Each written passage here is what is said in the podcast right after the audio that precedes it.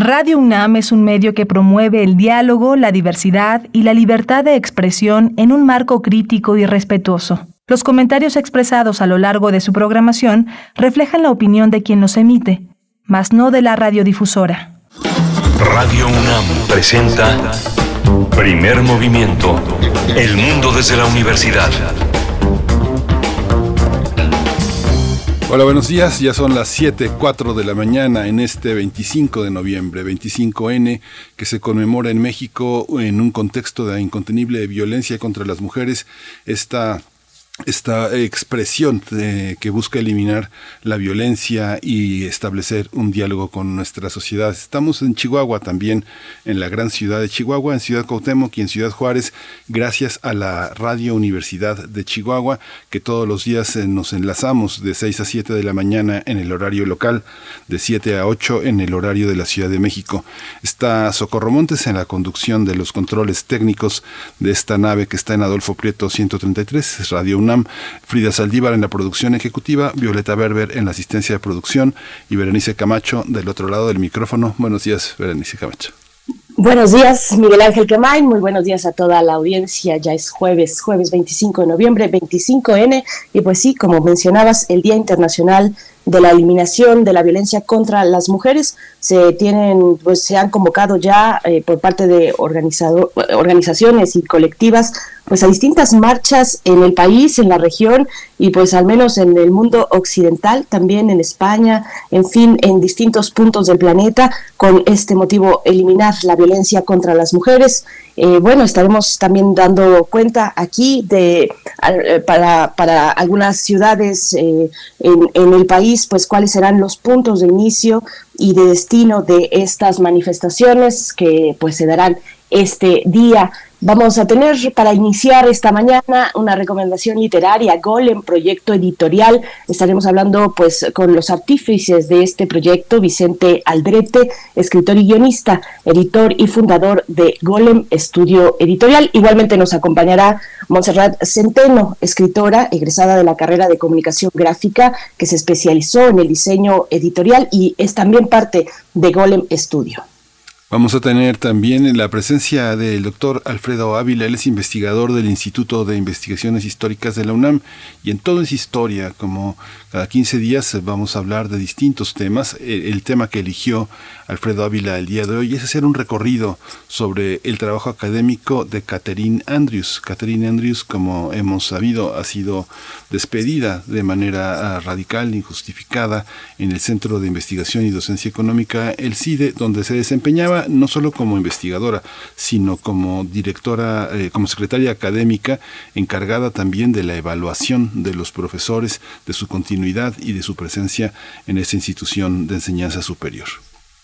También tendremos para la nota nacional el capitalismo verde y la reforma eléctrica, este tema que abordaremos con la doctora Guadalupe Correa Cabrera. Ella dice que pues este es uno de los retos, si no es que el gran reto del proyecto político de la 4T, de la Cuarta Transformación. La doctora Guadalupe Correa Cabrera es profesora asociada de política y gobierno en la Universidad de George Mason en Virginia, en Estados Unidos. Vamos a tener también teatro, teatro, teatro corre el telón, que es eh, el, lema que la compañía canaria eh, tiene para presentarse hoy aquí en esta sección. Vamos a hablar con Mario Vega, eh, director artístico de la compañía, una hora menos. Y también, también tendremos la poesía necesaria, una selección especial. Ayer tuve la oportunidad de acercarme a algunos títulos de eh, editorial de Elefanta, editorial, una editorial independiente con base en Ciudad de México. Y pues bueno, por ahí va la selección de esta mañana, la selección poética para todos ustedes el jueves, este día de hoy. Vamos a tener también la presencia del doctor Alberto Betancourt y hoy eh, vamos a tener también la presencia de un invitado que, que, viene a Mundos Posibles. Él es Miguel Ángel García, él es el coordinador de la organización Maderas del Pueblo del Sureste, promotor de la conservación comunitaria y defensor de la selva de los Chimalapas. Va a estar dialogando con el eh, doctor Alberto Betancourt alrededor del tema El Triunfo Chima nuevo paradigma de conservación de la biodiversidad. Y cerraremos con Derechos Humanos en compañía de Jacobo Dayan, coordinador académico de la Cátedra Nelson Mandela de Derechos Humanos en las Artes de la UNAM. Para hablar de la visita a México del Comité de Desapariciones Forzadas de Naciones Unidas. Así es que bueno, este es el tema de cierre en la mañana de hoy y les invitamos a sumarse en redes sociales, a enviar sus comentarios, sus saludos a través de redes sociales. Ya pueden ir enviando también sus complacencias musicales para el día de mañana, viernes, arroba Movimiento en Twitter primer movimiento UNAM en Facebook. Nos vamos con nuestro corte informativo sobre COVID-19. COVID-19. Ante la pandemia, sigamos informados. Radio UNAM. La Secretaría de Salud informó que en las últimas 24 horas se registraron 336 nuevos decesos, por lo que el número de fallecimientos por esta enfermedad COVID-19 aumentó en México a 293.186. De acuerdo con el informe técnico que ofrecen las autoridades sanitarias, eh, en este mismo periodo hubo 4.287 nuevos contagios, por lo que los casos confirmados acumulados aumentan a 3.872.263, mientras que las dosis de las diferentes vacunas aplicadas contra COVID-19 suman ya 131.379.625. Los casos activos estimados en todo el país por la Secretaría de Salud son 20.381. Y en información internacional, el Centro Europeo para la Prevención y el Control de las Enfermedades advirtió el día de ayer que Europa necesita de manera urgente tomar medidas más drásticas para frenar el rebrote del coronavirus. El organismo advirtió que si eso no ocurre, el sistema de salud europeo corre el peligro de verse muy superado entre enero y marzo del 2022. Los expertos han señalado que solo el 67.7% de la población en edad de recibir una vacuna contra COVID-19 tiene el esquema completo, lo que deja espacio para que el virus eh, siga circulando. Vamos con información de la UNAM. En este momento se viven dos pandemias en México y en el mundo, la causada por COVID-19 y por la segunda por la violencia hacia las mujeres. La vacuna para esta última tiene un contenido cultural y político y requiere la participación de todos los actores del Estado y de todas las personas para que realmente la podamos prevenir y erradicar. Estas ideas fueron expuestas por eh, Georgina Cárdenas Acosta. Ella es investigadora de la Facultad de Estudios Superiores Aragón y lo hizo a propósito de la conmemoración del Día Internacional de la Eliminación de la Violencia contra la Mujer que se implementó por la ONU desde 1993 con el propósito de prevenirla, eliminarla, con una acción global de aumentar la conciencia, impulsar la promoción y crear oportunidades para el debate sobre, estas, sobre estos retos y sus posibles soluciones.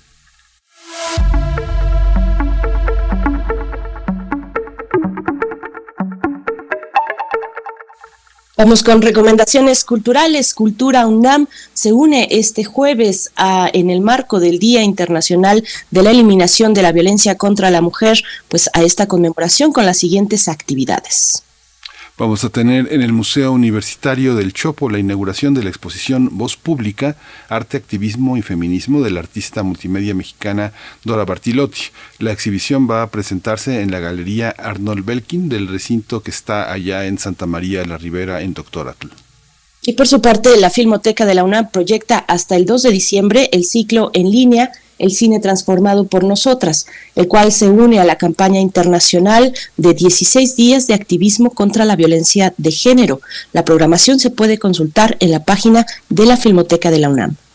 Vamos a tener también eh, la Dirección General de Publicaciones y Fomento Editorial organizó una conferencia magistral que se titula Las distintas vertientes de la narrativa policíaca y criminal. Esto va a estar a cargo de Gabriela Valenzuela, ella es narradora académica y va a ser hoy a las 6 de la tarde en el canal de YouTube Libros UNAM.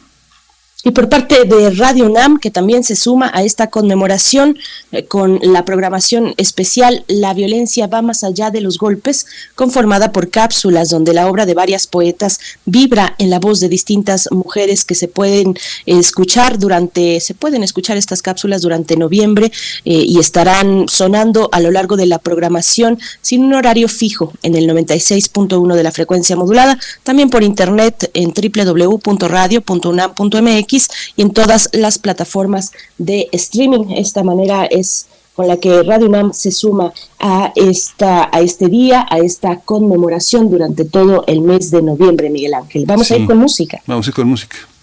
Así es, Marisa Murch a cargo de esta canción titulada Darlo Todo.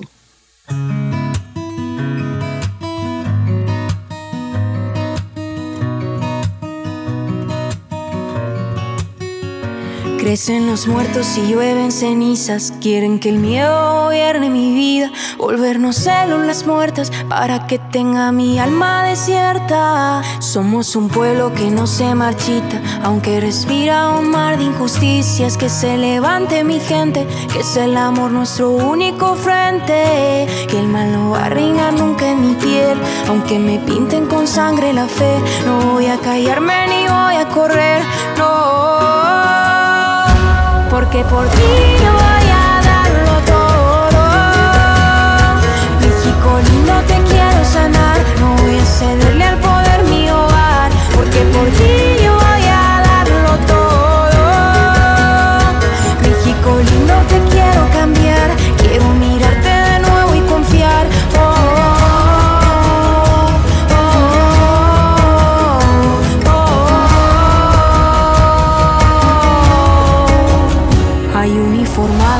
esta violencia. Arden los pinos y la madre tierra. No hay millones que alcancen para comprar mis derechos sociales. Seamos la cura y no la consecuencia. Una sonrisa que mate esta guerra. Que todos somos iguales. Dejemos de vernos hoy como rivales. Que el mal no va a reinar nunca en mi piel. Aunque me pinten con sangre la fe. No voy a callarme ni voy a correr. Porque por ti yo voy a darlo todo. México lindo te quiero sanar, no voy a cederle al poder hogar, porque por ti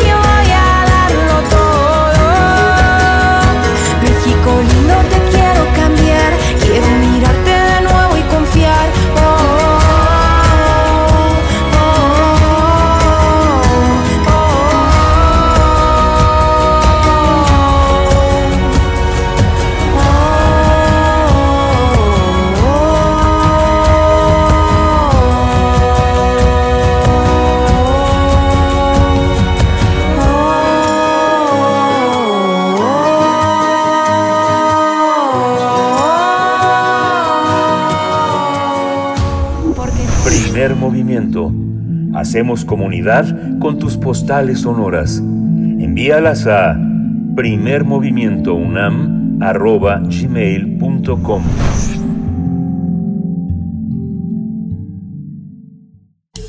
Toma nota y conoce nuestra recomendación literaria. Golem es una editorial emergente que aprovecha las nuevas tecnologías para acercar más al público a la lectura.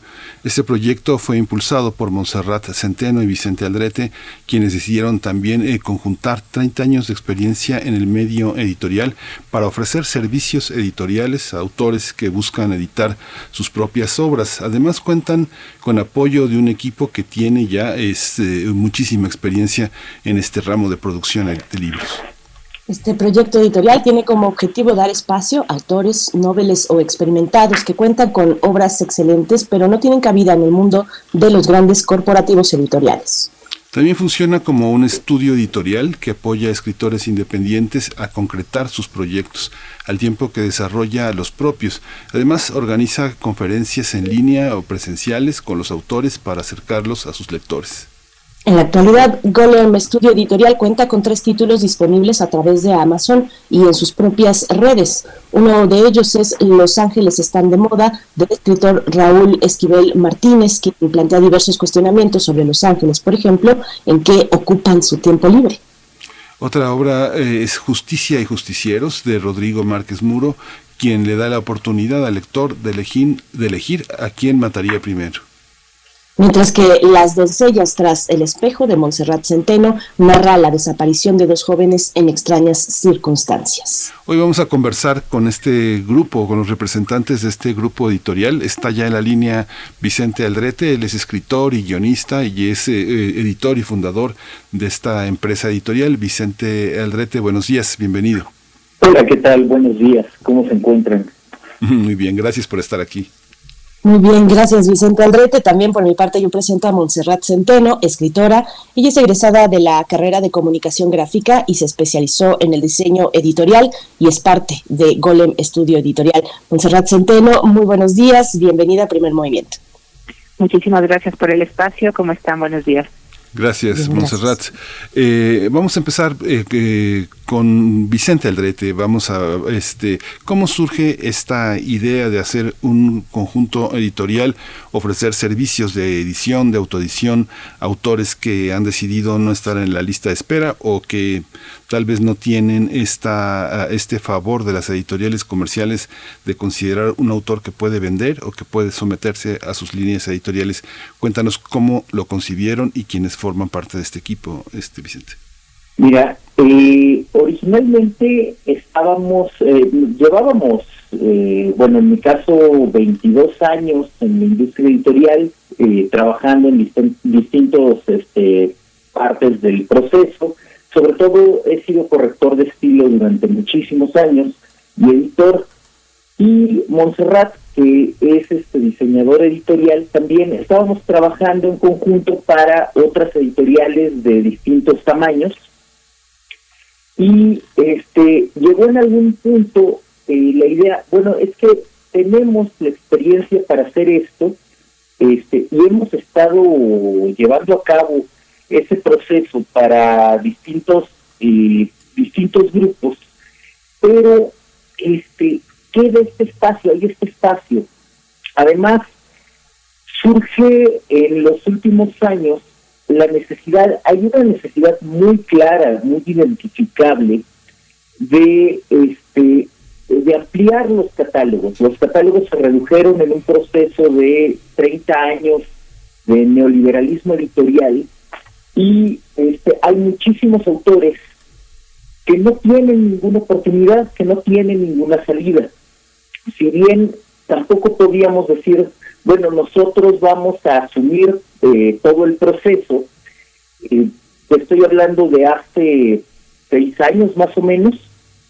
Si bien no podíamos decir vamos a asumir todo el proceso, estaba muy clara esta situación y esta posición y yo le decía a Montserrat, bueno, es que este el mundo editorial es muy bonito, pero eh, levantar un editorial de cero hasta arriba es un proceso lento, caro y difícil. Y ella me dijo, no, o sea, sí es lento, caro y difícil, pero no hay ningún problema. Tampoco es que tengamos prisa porque esto se desarrolle. Entonces empezamos a hacerlo en, en chiquito, con proyectos este, de gente conocida. El caso de Raúl, a Raúl yo lo conocí en 1998 en la Escuela de Escritores de la SOGEM. Este, y fue así como, bueno, pues vamos a iniciar con un proyecto que ya está concluido, que está armado y que no ha tenido ninguna salida, que es el caso de Ángeles. Los Ángeles están de moda. Agarramos estos proyectos. Eh, Montserrat tenía en, proceso de desarrollo de escritura una novela, este, una novela eh, de corte un poco más juvenil, y este ahí empezamos a levantar está el caso de la novela de Rodrigo Márquez Muro novela que se escribió este hace algunos años en talleres de, de, escritura que hay muchísimos talleres entonces empezamos a levantar estos proyectos. Ahí viene una un libro de relatos de Alfredo Peñuelas Rivas también. Entonces teniendo poquito a poco algunos eh, algunos proyectos bien puerta empezamos a, avanzar. Y de pronto cuando estábamos así presentando el primer libro en 2020 nos cae la pandemia viene entonces un proceso de reconstruir el proyecto para decir bueno necesitamos darle salida a esto que estamos haciendo a este a este trabajo que tenemos ya muy armado necesitamos encontrar una forma de hacerlo y así es como em, empezamos a trabajar en este proceso de nuevas tecnologías que mencionas, sin abandonar lo anterior, ¿no? Sin dejar de lado la posibilidad de imprimir y de llevarlo a ferias y de, distribuirlo por editoriales, este, eh, por librerías eh, ya, ya establecidas, pero decidimos darle un giro e irnos directamente a la red que fue durante el 2020 la salida de todo este tipo de proyectos. Hay muchos eh, aspectos, eh, Montserrat, eh, eh, Centeno, que ponen, que ofrecen la oportunidad de proyectos emergentes de colocarse al lector para que elija. Si, si yo le pregunto también, no solo a ti, le pregunto a los radioescuchas, ¿qué del, qué del catálogo de las principales editoriales comerciales en los últimos 10 años, qué títulos recuerdan, cuáles sobreviven, cuántos no se han ido al picadero al que las editoriales comerciales condenan muchos de sus títulos y que hoy parece que se han relativizado, parece que ya el viejo prestigio de editorial en una editorial comercial se acabó, eh, ya el prestigio ahora lo tienen, está del lado de los autores, no de las editoriales. Cuéntanos un poco de este proceso. Eh, Vicente Aldrete dice que le dijiste, no tenemos prisa. La prisa es, es, eh, para, para quienes quieren recuperar su inversión, eh, quienes quieren poner a circular el dinero. ¿Cómo se ponen a circular las ideas en un proyecto editorial así, Montserrat? Mira, yo creo que lo primero que hay que entender es que uno escribe porque uno tiene una necesidad imperante, ¿no?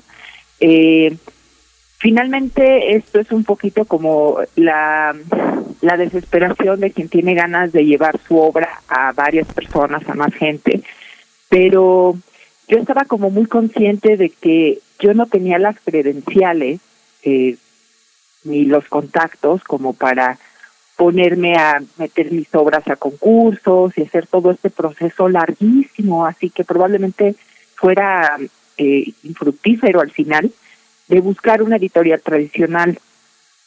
Siendo mujer y escribiendo fantasía, pues bueno, es un ahorita hay un mercado que está plagado de estas obras, simplemente porque pues los mismos, las generaciones nuevas, los mismos chavos, eh, pues ya tienen esta facilidad de publicar tanto en plataformas electrónicas como WhatsApp, como de publicar sus obras a través de Amazon, ¿no? Sin un proceso real de edición, ¿no? Eh, justamente era lo que yo le decía a Vicente, ¿no? Eh, pues nosotros tenemos muchísima experiencia en esto, podemos hacerlo bien, estamos muy conscientes que pues no vamos a vivir de, de, vender libros, ¿no? Porque pues realmente eh, tendríamos que tener un catálogo enorme, me decía él justamente, bueno, es que las editoriales grandes no es que vendan mil copias, es que tienen mil libros y de esos mil libros en su catálogo venden uno y pues así es como se recuperan, ¿no? Nosotros tenemos apenas tres libros aquí. Entonces, estamos muy conscientes de que esto pues, se hace en buena medida porque amamos los libros, porque estamos apostándole a la calidad, porque vemos que eh, un poquito el resultado de la democratización del arte es que mucho de ese arte que llega llega sin la calidad necesaria y se está convirtiendo un poco, un poco en un acostumbramiento, una normalización a los productos editoriales mal hechos eh, libros que salen con faltas de ortografía, sin, sin diseño editorial, sin formación adecuada, con portadas feas, este, o peor aún, con contenido que no está pulido, que se ve que no tuvo la lectura de un profesional. Eh, entonces, para nosotros era importante entregar algo de calidad por el gusto de entregar algo de calidad y también para darle salida a nuestras inquietudes personales. Digo, como te comento en mi caso, bueno, yo sabía que mi única opción era prácticamente crear un editorial o un estudio para, para poder sacar mi obra, a darle vida, que tuviera algo que decir, mira, ya publiqué, ¿no? Entonces, creo que de, de ahí nace esta, esta cuestión y pues eso es a lo que nos estamos enfrentando actualmente. Monserrat Centeno, me voy a seguir contigo. Eh, fíjense que ayer escuchaba también en, la presentación de un libro, igualmente de una editorial independiente, alguien por ahí recordaba, eh, pues esta frase, eh, la voy a parafrasear, no la recuerdo con exactitud, pero la idea es que el futuro editorial le pertenece a los sellos independientes. ¿Ustedes ven tiempos más favorables para, para editoriales independientes como, como la de ustedes? ¿Cómo ven el, el orbe, mm, lo que se está gestando, lo que apareció también durante la pandemia, un momento que pues nos retiró a todos a casa y nos puso en la necesidad de, de, de hacer redes, de tender puentes y de hacer lazos en torno al mundo, en este caso editorial, Montserrat?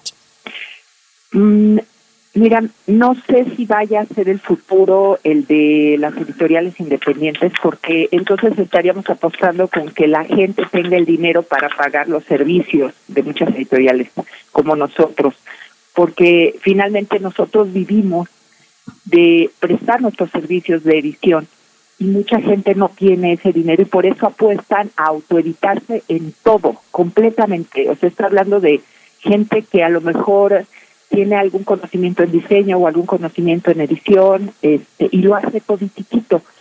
Eh, desgraciadamente el mundo editorial pues sigue siendo para la gente que puede pagar por eso. Eh, uno no puede como editorial independiente absorber estos costos como lo haría una edición, una perdón, una editorial tradicional. Entonces yo quisiera ver esta parte optimista y decir sí, por supuesto, es que el futuro es de nosotros, pero no lo sé. No lo sé porque ciertamente ahorita los grandes sellos eh, siguen teniendo muchísima fuerza, se han apalancado de figuras públicas, eh, por ejemplo, que han surgido de YouTube o de WhatsApp, etcétera, que tienen ya una base de seguidores enorme y esa se ha vuelto como su, su, su palanca actual, ¿no? Eh, aprovechándose de lo que otros han construido en cuestión de, de base de, de fanáticos. Entonces, no, no te puedo dar una, una respuesta sólida, aunque para ser honesta yo quisiera que este fuera el futuro, que la gente dijera, ¿sabes qué? Voy a apostar por hacer un buen proyecto, voy a apostar por hacer algo bien y que sea completamente mío y que no le tengan que dar una bicoca, no una migaja de, regalías las, las editoriales, ¿no? O sea, que mi obra me pertenezca, porque yo pagué por ella y es completamente mía. Vicente Aldrete, ¿qué, ¿qué, opinas al respecto? Y hace un momento mencionabas pues, un concepto interesante, eh, el neoliberalismo editorial hoy vemos muchos ejemplos de resistencia al neoliberalismo en general y, en las expresiones artísticas y culturales igualmente se están haciendo redes que van poco a poco con esa calma también, pero, pero con un objetivo claro. Eh, cuéntanos cómo se ve desde esa, desde esa perspectiva del neoliberalismo editorial, pues el ambiente de las grandes, de los grandes sellos, eh, Vicente Aldrete. Mira, eh, aquí hay que hacer un poquito de historia, hay que irse a la historia reciente. Eh, el, proceso actual del mundo editorial empieza en realidad con la famosa este, fusión de Random House Mondadori en los años 80 que cambió la perspectiva del mundo editorial. De ser eh, incluso las editoriales más grandes, de ser empresas casi familiares con catálogos grandísimos donde un autor muy vendido sostenía un catálogo en el que había autores que casi no tenían ventas, se pasa un proceso de rentabilización de los catálogos, en el cual se van eliminando de, de las librerías, básicamente, los libros que no tenían una venta masiva. Y va quedando en, primero en las manos de las editoriales eh, más pequeñas o más tradicionales, y después en las manos de, de las universidades, las, las editoriales este, estatales, etcétera, etcétera, van quedando todos estos libros que no tenían este, muchísima salida. Sin embargo, conforme va avanzando el proceso neoliberal, todo esto eh, va cambiando, incluso las editoriales estatales empiezan a limpiar sus catálogos y a eliminar muchos libros que no tenían grandes volúmenes de venta, pero que eran importantes. Y ahorita son las editoriales pequeñas. Yo te puedo decir, si te das una vuelta a ferias de libro como la que hubo en el Zócalo, puedes encontrarlas por decenas, incluso por cientos. Son estas editoriales pequeñas las que tienen la extensión del catálogo. Hay autores que tienen cabida en las editoriales muy grandes sin problema, pero si yo te menciono o si yo te pido, eh, mencióname cinco autores en español es muy probable que tres de esos que me vayas a mencionar sean españoles. Y esto tiene que ver con que las editoriales eh, de todos los países latinoamericanos fueron comprados por editoriales españolas. De la misma manera, este, eh, si yo te digo, mencióname cinco autores mexicanos de los últimos que hayan publicado en los últimos cinco años, me vas a poder mencionar tal vez tres y muy probablemente de esos autores la mayoría empezaron a publicar todavía en los años 90 o hasta en los años 80. ¿Qué es lo que pasa? ¿Significa que en México ya no se está escribiendo? ¿Significa que en Centroamérica o en Sudamérica ya no se está escribiendo? No, se está escribiendo probablemente mucho más de lo que se escribía hace 20, 30 años. Es decir, hay más gente con mayor preparación, la educación ha alcanzado a una base social mucho mayor. Sin embargo, estos autores no están teniendo el, eh, el, alcance de las editoriales, porque las editoriales lo que están haciendo es rentabilizar a los autores que ya tienen, autores en general españoles, que es de donde son estas editoriales, en su mayoría, no todas. Entonces, este, esto va impactando eh, en muchas formas en la sociedad, impacta de muchas maneras. Y por supuesto, este, impacta en el mundo editorial. Son las editoriales pequeñas entonces las que van haciendo esta labor de rescate y van haciendo esta labor de proyección. Y es Internet finalmente el que le da el alcance a las editoriales del tamaño de Golem para llegar a un público mayor que el público de su colonia, porque al final, si yo me salgo a vender libros, voy a tener un alcance muy pequeño, pero en Internet el alcance se multiplica. Este panorama que das, eh, Vicente Adrete, es, es, muy este, entre alarmante y bueno, muy realista, pero hay una parte que te quiero preguntar también. Hay un aspecto en el que llega una, un autor a pedirles servicios editoriales, orientación. En, normalmente una editorial independiente que tiene un origen como el que ustedes tienen, conjunta un equipo de lectores, un consejo editorial que le da autoridad a la lectura de un texto a la presentación de un texto, no sé, por ejemplo, tener en el consejo editorial dos doctores en filología, un escritor con una carrera de 20 años, eh, un crítico literario que publique en revistas eh, que están en circulación cultural, no sé, letras libres, nexos, este, y así se conforma un aspecto de legitimación. Luego está el periodismo cultural, buscar notas con cuates que te publiquen una reseña y este y la y vas vas armando tu dossier. Todo esto no se ha puesto en crisis, este Vicente, no todo esto yo observo, por ejemplo, los trabajos de doctores muy destacados en nuestras universidades que no citan para nada eh, ninguna publicación que esté fuera del, del, de, eh, del, aparador cultural importante.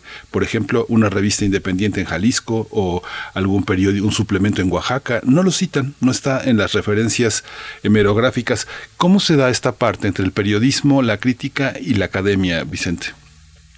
Uf, es, ese es otro mundo también eh, muy ligado a, a todo esto. Eh, ocurre que si no hay un contacto entre los autores, este, o bueno, entre los libros más, más propiamente hablando, y eh, el mundo académico, por ejemplo, no hay manera de que lo citen. Y esto ocurre por el alcance limitado que tenemos todavía las editoriales pequeñas.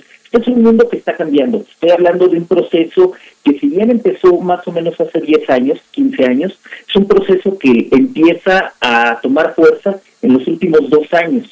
Este, la pandemia cambia mucho el panorama y lo también este, los cambios en la gran industria editorial.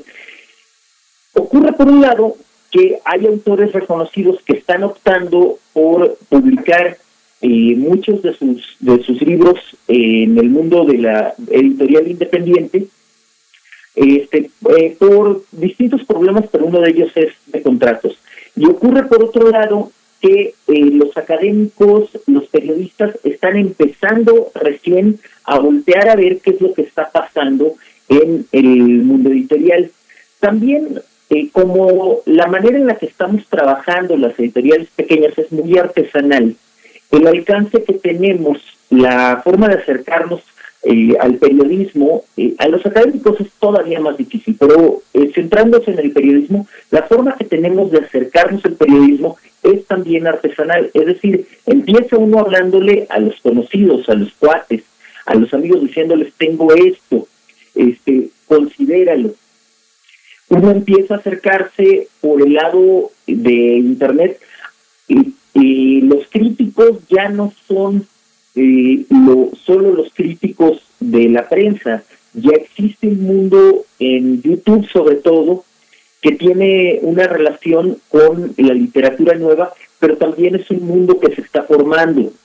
Y todos estos procesos este, eh, que van siendo pequeños, difíciles, están empezando a tomar forma. También ocurre que eh, si yo por ejemplo, como editor pequeño, trato de acercarme a un youtuber grande, el youtuber me cobra por la publicidad y yo tengo que ser muy eh, moderado, muy limitado en la manera en la que invierto el poco capital que tengo en publicidad. No me puedo acercar a youtubers grandes.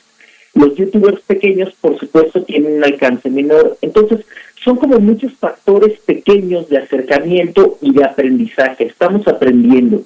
Te lo digo yo como editor, yo estoy apenas aprendiendo a acercarme al nuevo mundo de la crítica, eh, al nuevo mundo de este otro periodismo que se encuentra en Internet, tratando además de no dejar eh, lo que conozco del viejo mundo del periodismo, del viejo mundo de la crítica, y por otro lado, este, este, te puedo decir de lo que platico con otros editores que están también aprendiendo, están algunos apenas están tratando de entender cómo funcionan las nuevas plataformas, ya no digamos la manera en la que me acerco este, al mundo del periodismo independiente. Ocurre también este, que la mayoría de los editores que tenemos el conocimiento o la experiencia para eh, acercarnos, para hacer libros este, ya de este calibre, somos, pertenecemos a la generación X, o algunos incluso son mayores todavía, y el acercamiento con las nuevas tecnologías es difícil. Entonces nos acercamos este, por medio de otras personas que van conformando el equipo a este mundo y estas personas les falta la experiencia que nosotros tenemos. Entonces es como un mundo de choques, como de baches que uno tiene que ir escalando y, este, eh, sobreponiéndose para lograr acercarse a eso. Monserrat Centeno, hay una parte que son los jóvenes. Si uno ve, uno ve las escuelas, por ejemplo, cómo determinan premios tan importantes para los lectores como el Goncourt de Lycée, por ejemplo, donde los, lectores, los autores van humildemente a hablar con los jóvenes de secundaria y preparatoria sobre lo que hacen, sobre los libros que ellos han leído. Ahí me tocó, no sé, personalmente ver campamentos de damnificados en, las, en los dos momentos de los temblores y ver cómo hay jóvenes con muy, muy, muy eh, situaciones económicas muy precarias con su colección de libros de Harry Potter. O sea, tienen sus cobijas, sus cosas, sus bolsas de plástico, pero tienen sus libros de Harry Potter. Hay una parte en la que los jóvenes y originales, no piratas, ¿no? sino que han ahorrado y han comprado sus libritos, ¿no? En el terreno en el que tú te mueves, en el de la fantasy, donde se puede conocer y contactar a tantos jóvenes, ¿Cómo es el panorama que ustedes observan? Este, eh, hay un enorme menosprecio por los jóvenes que no tienen dinero para comprar libros, pero sí los compran. ¿eh? Hay una parte de que sí están muy, muy activos en sus secundarias, si quieres, precarias, pero ahí andan. ¿Cómo lo ven ustedes? Fíjate que yo he observado con mucho gusto que la gente joven suele leer mucho más, sobre todo fantasy, como bien dices, eh, y es algo que tienen como muy presente. Precisamente Harry Potter fue un punto de inflexión eh, porque creó una generación de nuevos lectores. Y esos nuevos lectores que ahora tienen poder económico eh, se han acercado. En cuanto a las personas de escasos recursos que compran los libros, por supuesto, quien quiere puede y, y ve cómo lo hace. Justamente nosotros eh, ahora que se levanten un poco estas medidas sanitarias, porque en efecto la pandemia nos frenó mucho, eh, nuestra intención justamente era llegar a través de las escuelas, ¿no? Eh, porque eh, precisamente, bueno, lo que yo escribo pues es para públicos juveniles. Entonces, el llegar a secundarias, a preparatorias, eso sería excelente. Yo te puedo decir que veo a muchos de mis amigos más jóvenes, gente que ya no pertenece a la generación X, pero que tampoco son millennials eh, de los primeritos, sino que son ya de los últimos millennials, gente nacida a finales de los 90 eh, en adelante, que eh, son como la gente más entusiasta, que está más abierta a recibir autores nuevos, a historias nuevas. Entonces, yo creo que ese es un nicho que hay que explorar eh, esto se puede ver no solo en las escuelas, sino en las ferias de libros. Son las personas que están más abiertas a, a darte la oportunidad. Les dices fantasía, ¡ay! y les brillan los ojitos, ¿no? Porque además es algo eh, que están como muy en contacto. Y eh, yo creo que, bueno, ahí Vicente nos puede dar un poco más de luces en cuanto a este proceso de acercamiento, porque Eh, ciertamente yo no he estado tan en contacto con el tema de las ferias. Yo, eh, como soy quien se desempeña normalmente tras bambalinas como eh, la persona que hace el diseño y la formación y todas estas cosas, normalmente es el, él quien está en la vanguardia, pero algo que me ha platicado y que me ha compartido es justamente que la gente joven, que en las escuelas es donde hay un nicho enorme para este tipo de, de nueva literatura.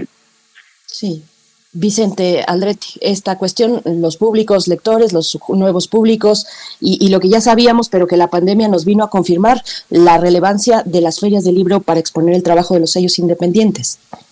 Mira, hay, aquí hay dos cosas. Uno, las ferias de libro. Las ferias de libros son el punto de acercamiento más directo. ¿Por qué? Porque estamos ahí para, para acercarnos directamente a la gente, para platicar con la gente. Eh, te lo digo yo voy y me planto en las ferias de libro en las que nos invitan y estoy ahí y estoy platicando y escucho sobre todo a los chavos, los más chavos, los que están entre, entre la secundaria y llegando a la universidad, son los que tienen más ansias de leer, los que están buscando cosas y se acercan y te platican y te preguntan. Uno les enseña lo que no tiene, también les dices, bueno, esto que estás buscando lo encuentras con tal persona en tal lugar. Por supuesto, ese es una, un alcance. Hay otro que es directamente el de las escuelas. Ahí ocurre que eh, estamos más bien limitados a un área en la cual nos, nos van invitando, el área de cercanía física.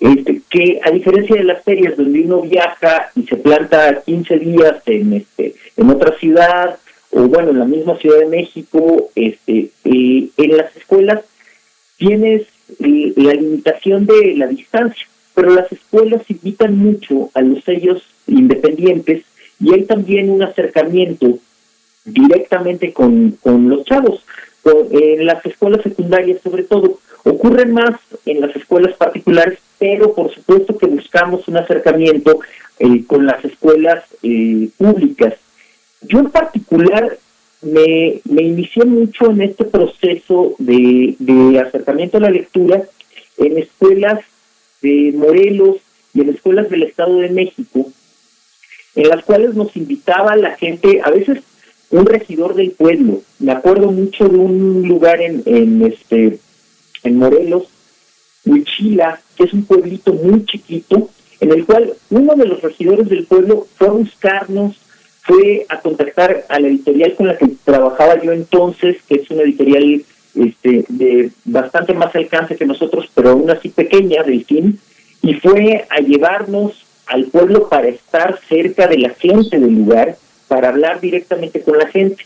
Entonces hay un interés y yo creo que la gente tiene mucho ese interés. Lo que pasa es que es difícil acercarse y es difícil la parte económica que implica el asunto, porque si vas a llevar cuatro o cinco autores a un pueblo lejano, tienes que pagarles este el viaje, tienes que eh, pagarles la estancia, la comida, darles un lugar donde quedarse. Y no todos los autores están dispuestos a lo que esto implica. Los editores solemos estar un poquito más detrás de esto pero sí hay un acercamiento que se da y se da sobre todo a partir de los de los pequeños, de los que estamos dispuestos a hacer estos viajes, estas, estos acercamientos directos. Sí. Bien, pues eh, qué, charla tan tan interesante. Desafortunadamente el tema, bueno, el tema eh, afortunadamente sigue, pero el tiempo ya ya nos persigue y, y, tenemos eh, solo la oportunidad, Montserrat Centeno, de que nos compartan las coordenadas donde encontramos la oferta de Golem. Claro que sí, mira, nos pueden encontrar en Facebook como Golem Estudio Editorial, lo escriben así, así sale nuestra página, o nos pueden encontrar en Instagram como arroba golem.editorial. Ahí eh, nosotros los podemos atender, siempre estamos al pendiente de las redes sociales y con todo gusto podemos responderles cualquier duda eh, o, bueno, ofrecer también ahí nuestro catálogo para lo que se les ofrezca y estamos. Perdón ah, pues que me meta, perdón que interrumpa, también eh, quisiera aprovechar para decirles que todos nuestros libros los encuentran directamente en Amazon, los pueden comprar eh, para Kindle, eh, ver en sus dispositivos o los pueden comprar en físico también. Qué, interesante. Ahí, ahí los vamos a buscar, vamos a colocar todo su, su trabajo en redes sociales. Les agradecemos muchísimo que se hayan dado este tiempo en la mañana y bueno, pues seguimos en contacto, Vicente y eh, Montserrat. Gracias a ustedes por el espacio y muy buenos días a todos. Gracias. Vamos a ir con música. Vamos a escuchar The Broken Flowers Project y Comunión. Haremos pedazos el mundo.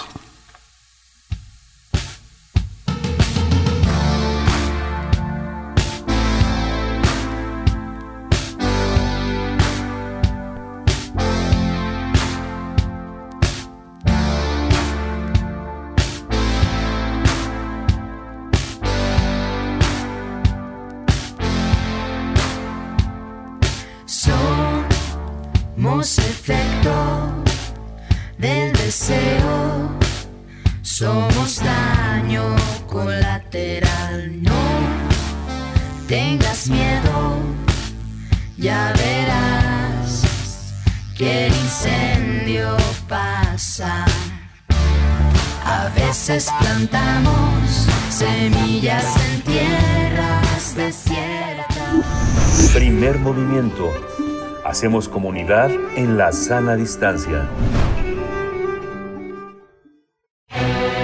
Todo es historia.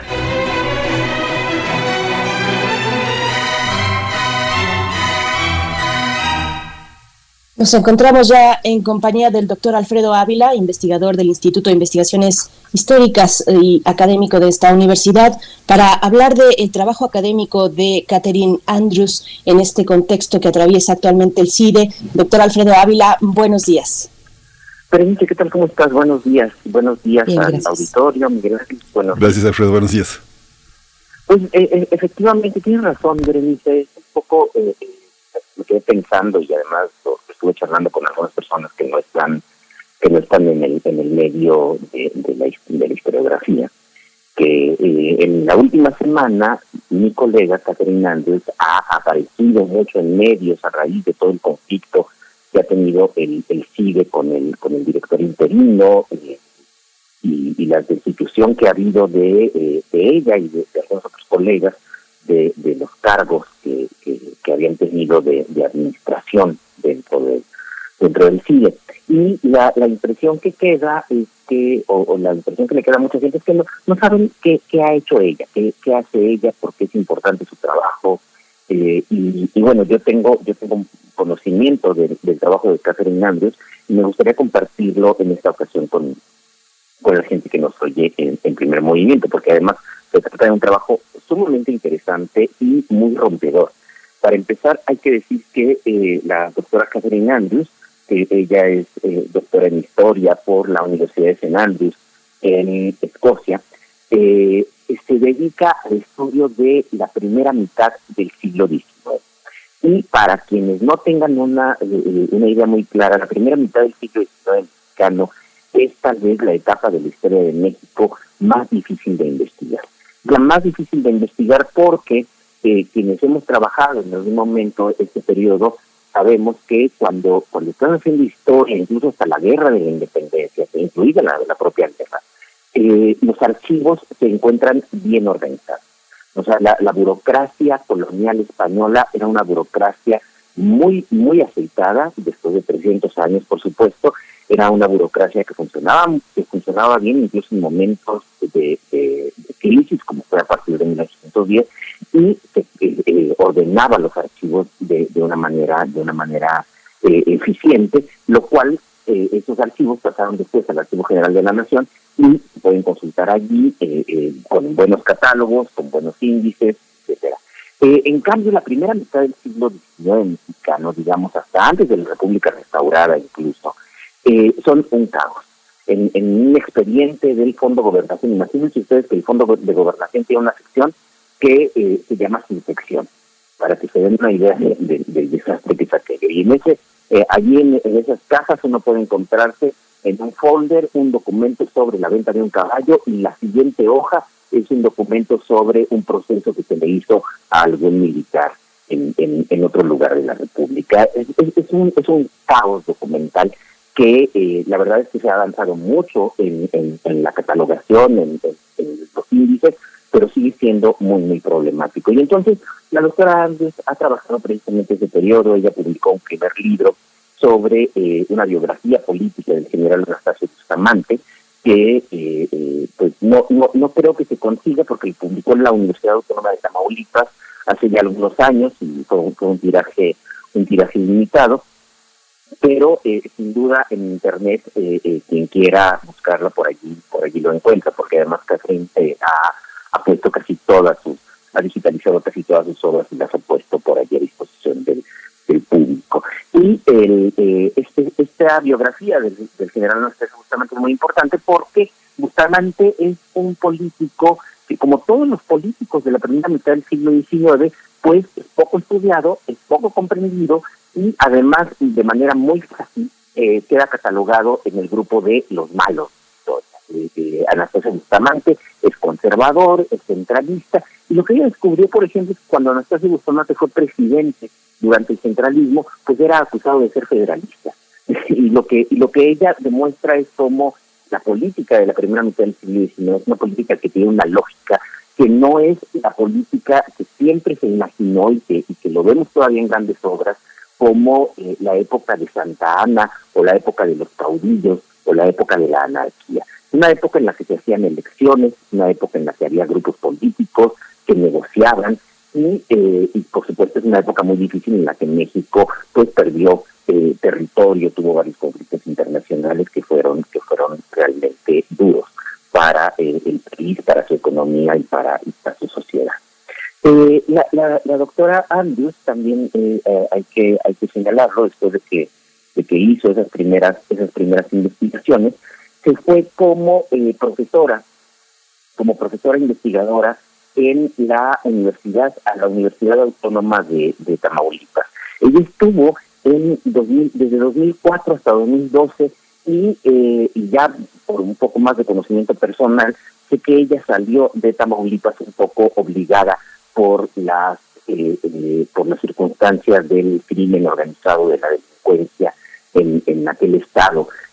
por supuesto, ya desde antes, desde 2004, cuando ella llegó a Tamaulipas, ya era un, infierno, pero eh, la, Autónoma de Tamaulipas eh, tiene una sede en Ciudad Victoria, en la capital, eh, que es donde se encuentra el Instituto de Investigaciones Históricas y la Facultad de Ciencias de la Educación y Humanidades, que es donde, donde ella trabajaba, y, y Ciudad Victoria parecía más o menos tranquila, hasta 2012, cuando ya ella, junto con muchas otras personas, pues fueron desplazadas por la por, la violencia. Pero lo interesante, y menciono lo, lo, de Tamaulipas, porque eso fue un esfuerzo de la Universidad Nacional, la Universidad Nacional Autónoma de México, a través de la doctora Patricia Sante, de, de Investigaciones Históricas de la UNAM, inició al comenzar el, el siglo un programa de apoyo para que la Autónoma de Tamaulipas tuviera una licenciatura en historia. Hasta ese momento la única licenciatura en historia que había en el noreste eh, eh, era la que estaba en Monterrey, que además cerró poco, poco después, y esto ocasionó que hubiera un páramo en, el noreste en cuanto a estudios de licenciatura. Lo que hizo la UNAM fue colaborar con la Autónoma de Tamaulipas para, con un programa de maestría temporal en el que se le dio clases, y muchos colegas fuimos a dar clases, eh, a, gente que egresaba de allá para que obtuvieran el grado de maestría en historia y después ellos pudieran empezar a dar clases en la licenciatura. Pero el programa necesitaba también gente que tuviera doctorado. Y entonces algunos colegas que hasta ese momento vivían en la Ciudad de México, pues se fueron a, Tamaulipas a trabajar allá. Y lo que hizo, y la doctora Caterina es una de ellas, lo que hizo allá fue eh, una, tarea importantísima, publicó un libro sobre los orígenes del Estado de Tamaulipas, cómo se constituyó el Estado de Tamaulipas al momento de la, de la independencia, pero creo que lo más importante fue su trabajo en el Archivo General de Notarías, y en los archivos locales del Estado. Eh, en, un, en un proyecto sobre historia de las elecciones, ella se puso a consultar los archivos estatales y descubrió que solamente dos o tres archivos contenían información catalogada sobre eh, la primera mitad del siglo XIX. Entonces lo que hizo fue eh, empezar a microfilmar esos, esos documentos, esos archivos, archivos que se encuentran ahora en texto también, eh, hacer búsquedas en otros archivos también en Ciudad Victoria y por supuesto hacer todo este catálogo impresionante de eh, del Archivo General de Notarías de, aquel estado que para eh, tener todo ese material microfilmado en el Instituto de Investigaciones Históricas de la Autónoma de Tamaulipas y formar un archivo sobre la primera mitad del siglo XIX en, en aquella región. Se trató de un proyecto extraordinario en el cual participaron además decenas de estudiantes de, de, la carrera de, de, la carrera de historia y eh, menciono todo esto porque eso forma parte de los proyectos que la UNAM y que las universidades como la Autónoma de Tamaulipas impulsan, ¿no? de construir memoria histórica, construir este tipo de proyectos eh, con apoyo para los estudiantes, para la gente que está estudiando, que está estudiando historia, en estos lugares que desde el punto de vista académico son periféricos, porque casi nunca se dispone. Después de eso, la, profesora Andrés eh, eh, ganó un concurso en el Centro de Investigación eh, y Docencia Económicas, ha venido desarrollando trabajos sobre historia constitucional. Es un tema que para las personas que no están acostumbradas a, ese tipo de trabajo, pues puede resultar un poco árido, puede resultar un poco difícil, pero que eh, sin duda ella ha, cultivado de, manera de manera espléndida, ha publicado varios libros, algunos coordinados, otros de, autoría de autoría propia y numerosos artículos en revistas de México y, del extranjero. Pero bueno, me, detengo con esto porque ya son prácticamente las 8 de, la mañana, pero sí quería, sí quería eh, ahora en este momento en el que su nombre está apareciendo tanto por, por, los medios eh, eh, públicos, por los medios masivos de comunicación, pues dar una idea de la importante obra de esta colega, que además es una colega que todavía todavía joven, o sea, debe tener 40 años, no, no, no, lleguen a la Sí, es muy importante esta distinción, Alfredo, porque las personas que a veces ocupan cargos burocráticos al interior de las instituciones académicas lo hacen porque también han ofrecido mucho de su vida, de su trabajo y de su entrega a aclarar muchas cosas. Justamente a Life Together de Van Jung, que mencionaste la vez pasada, gracias a ese trabajo biográfico sobre las bibliografías, las hemerografías y la biografía entre la espada y la constitución sobre Anastasia Bustamante es ampliamente citado, ¿no? es ampliamente citado por varios trabajos que están en ese concierto, un trabajo humilde, eh, generoso poco a poco, pero que finalmente muestra que pues no es una persona improvisada y tampoco está como al servicio de corrientes políticas como ella, ¿no? Claro, no, no, y que además tiene un trabajo académico. Eh, terminé diciendo que la, la profesora Andrews es todavía, todavía joven y, tal vez por eso su nombre no suene, no suene demasiado, pero, pero sin duda ella está llamada a ser una de las grandes, de las grandes historiadoras de este país. Sí, muchas gracias Alfredo Ávila, nos, nos, nos, nos encontramos pronto, espero. Claro que sí, gracias. Gracias. Gracias. Hasta pronto. Y con esto nos vamos a despedir de la Radio Universidad en Chihuahua. El día de mañana nos volvemos a encontrar, mañana viernes a las 6 de la mañana, hora de ese estado de la República en el norte del país. Vamos a hacer el corte y volvemos. Síguenos en redes sociales. Encuéntranos en Facebook como Primer Movimiento y en Twitter como arroba PMovimiento. Hagamos comunidad.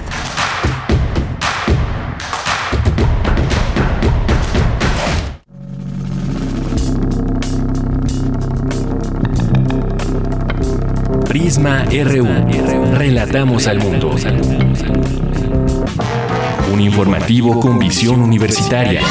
Noticias, análisis, debate. Prisma RU. Conduce Deyanira Morán.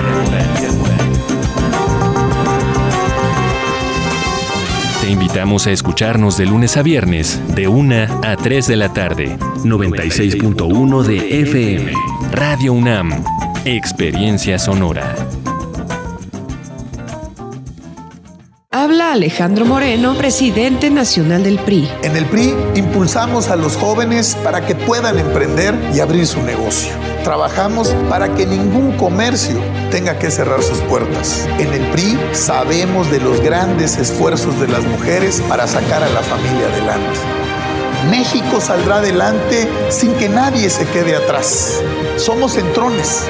En el PRI, la familia antes que todo. PRI. La Ciudad de México en los ochentas fue nido de jóvenes eclécticos, creativos y desfachatados, lo que dio lugar a una gran riqueza cultural. No te pierdas la exposición El eterno retorno de Jesús y los mutantes, escenas del entorno underground en 47 fotografías de Rubén Ortiz Torres. Disponible en la Galería Rampas del Museo Universitario del Chopo.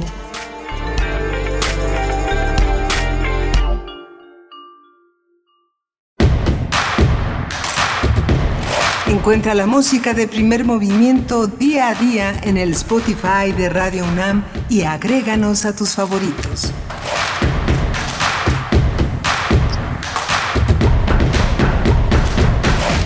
Ya estamos de vuelta después del corte para iniciar nuestra segunda hora de transmisión. Hoy que es jueves 25 de noviembre de 2021, 25 de noviembre, un día importante, un día de movilizaciones, de protestas, eh, de poner al centro, como lo hace este Día Internacional, la eliminación de la violencia contra las mujeres. Estamos llegando a esta segunda hora donde también nos hacemos eh, acompañar, acompañamos a la audiencia de Radio Nicolaita en el 104.3 en Morelia. Gracias, gracias por esta posibilidad de enlazarnos entre radios universitarias. Aquí en Ciudad de México se encuentra Frida Saldívar en la producción ejecutiva, Violeta Berber en la asistencia de producción y Socorro Montes en los controles técnicos, Miguel Ángel Quemain en la conducción. Buenos días, Miguel Ángel.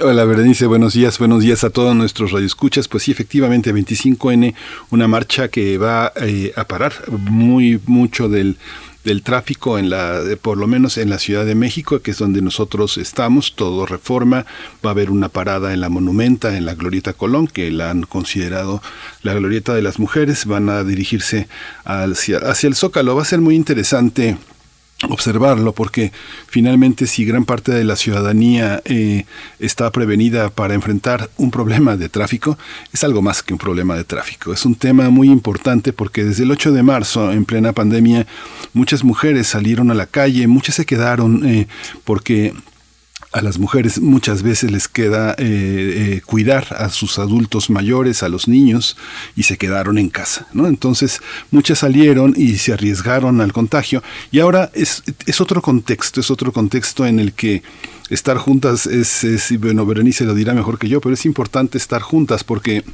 es en la comunidad, en, la, en el conocimiento mutuo, donde las mujeres, sobre todo las mujeres jóvenes, conocen otras que piensan de una manera semejante, que defienden las mismas cosas, que se pasan tips, que intercambian libros, que se convierten en roomies. Hay toda una generación en la importancia de salir a la calle, de encontrarse, de, generar esa comunidad que a veces en las redes sociales están llenas de promesas no se cumplen. Es, es interesante, Berenice, ¿verdad? Sí, por supuesto, los chats eh, esta mañana pues ya están a todos esos chats donde nos encontramos pues muchas mujeres eh, y hacemos estas estas redes y ya estamos viendo pues estas posibilidades de cómo acompañarnos. Hay que hay que ir con mucha precaución en esta ocasión, hay que hay que cuidarnos, hay que protegernos eh, al interior de, de, esta marcha. También también decir Miguel Ángel Quemain ahora que estamos precisamente enlazados con Radio Nicolaita y que podemos llegar a Morelia, la la Inés Campus Morelia, la en Morelia también ha conmemorado esta fecha eh, desde el 22 de noviembre y hasta el 10 de diciembre, pues estarán realizando una serie de actividades. Lo que toca el día de hoy es un coloquio que se titula El papel de la academia ante la violencia de género, estrategias de atención y prevención eh, se pueden acercar a las redes sociales de la Inés Morelia y, también para el día de hoy también eh, habrá otro conversatorio sobre violencia, violencia digital, obstétrica y política contra las mujeres. Esto, eh, pues, en el, en el sitio en el sitio eh, precisamente del, eh, de Facebook de la Inés Morelia. Busquen las redes sociales porque son varios los espacios digitales donde se llevarán a cabo esta serie de encuentros, coloquios, conferencias, conversatorios, mesas de reflexión, pero bueno, también ahí están las redes sociales para que lleguen ustedes más directamente. Para el caso de lo que toca a Ciudad de México, en Ciudad de México, pues eh, serán, estoy, estoy buscando porque son varias las informaciones al respecto, pero las movilizaciones eh, con motivo de este día eh, tendrán distintos puntos de partida, iniciarán de forma paralela en la Avenida Juárez frente al Palacio de Bellas Artes, también desde el Ángel de la Independencia o la Victoria Alada, como se rebautiza en estas ocasiones, y también desde el Monumento a la Revolución, todas con destino al Zócalo Capitalino pues tomen sus precauciones ante estas movilizaciones, pues que pues efectivamente han de paralizar esas zonas, al menos eh, en el caso de Ciudad de México, la zona centro de, la capital del país, Miguel Ángel. Sí, muy, muy, muy importante, porque sí, justamente lo que comenta Berenice, que bueno, Berenice es una periodista muy enlazada con todas estas manifestaciones desde distintos puntos de vista, judicial, este, sociológico, en fin, permite conocer muchas perspectivas y la perspectiva de la gente joven, como dice mi compañera Berenice Camacho, tienen que tener mucho cuidado. Muchas jóvenes son acompañadas eh, eh, moralmente eh, por sus padres, por, por sus hermanos, pero hay muchas que que son vistas como este, personas raras que están en esos. Hay que hacer comunidad, hay que darse la mano, hay que ir del brazo juntos cuidar la no violencia, eh, manifestarse de una manera responsable, pero siempre con muchísimo, con muchísimo cuidado. Hay una, hay una depredación permanente, eh, haya marcha o no haya marcha, así que esto eh, implica tener más cuidado y conocer, conocer la mayor cantidad de gente que se pueda, porque de eso se trata esta vida urbana, esta vida ciudadana y esta vida política. ¿no?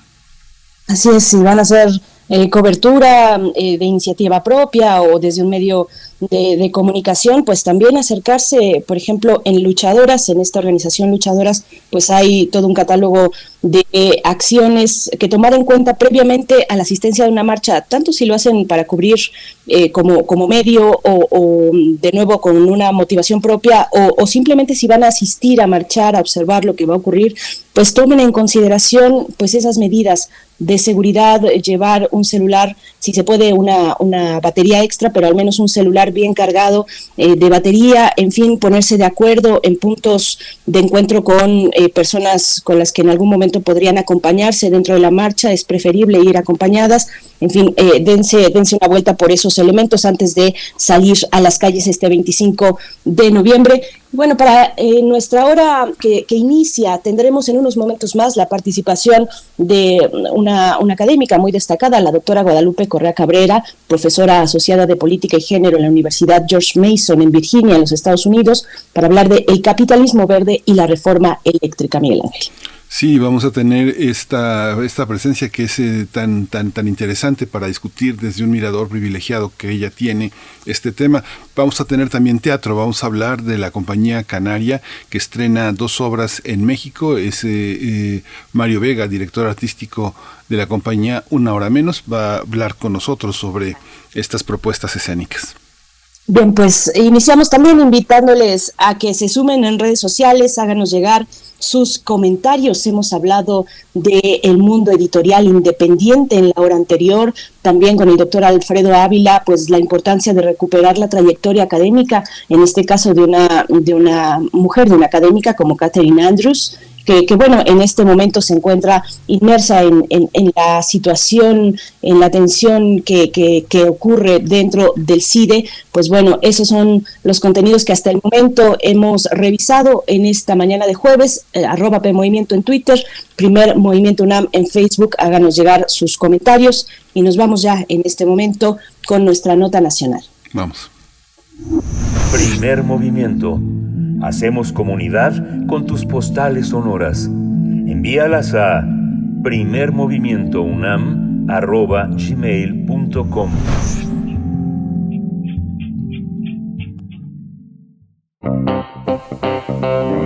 Nota Nacional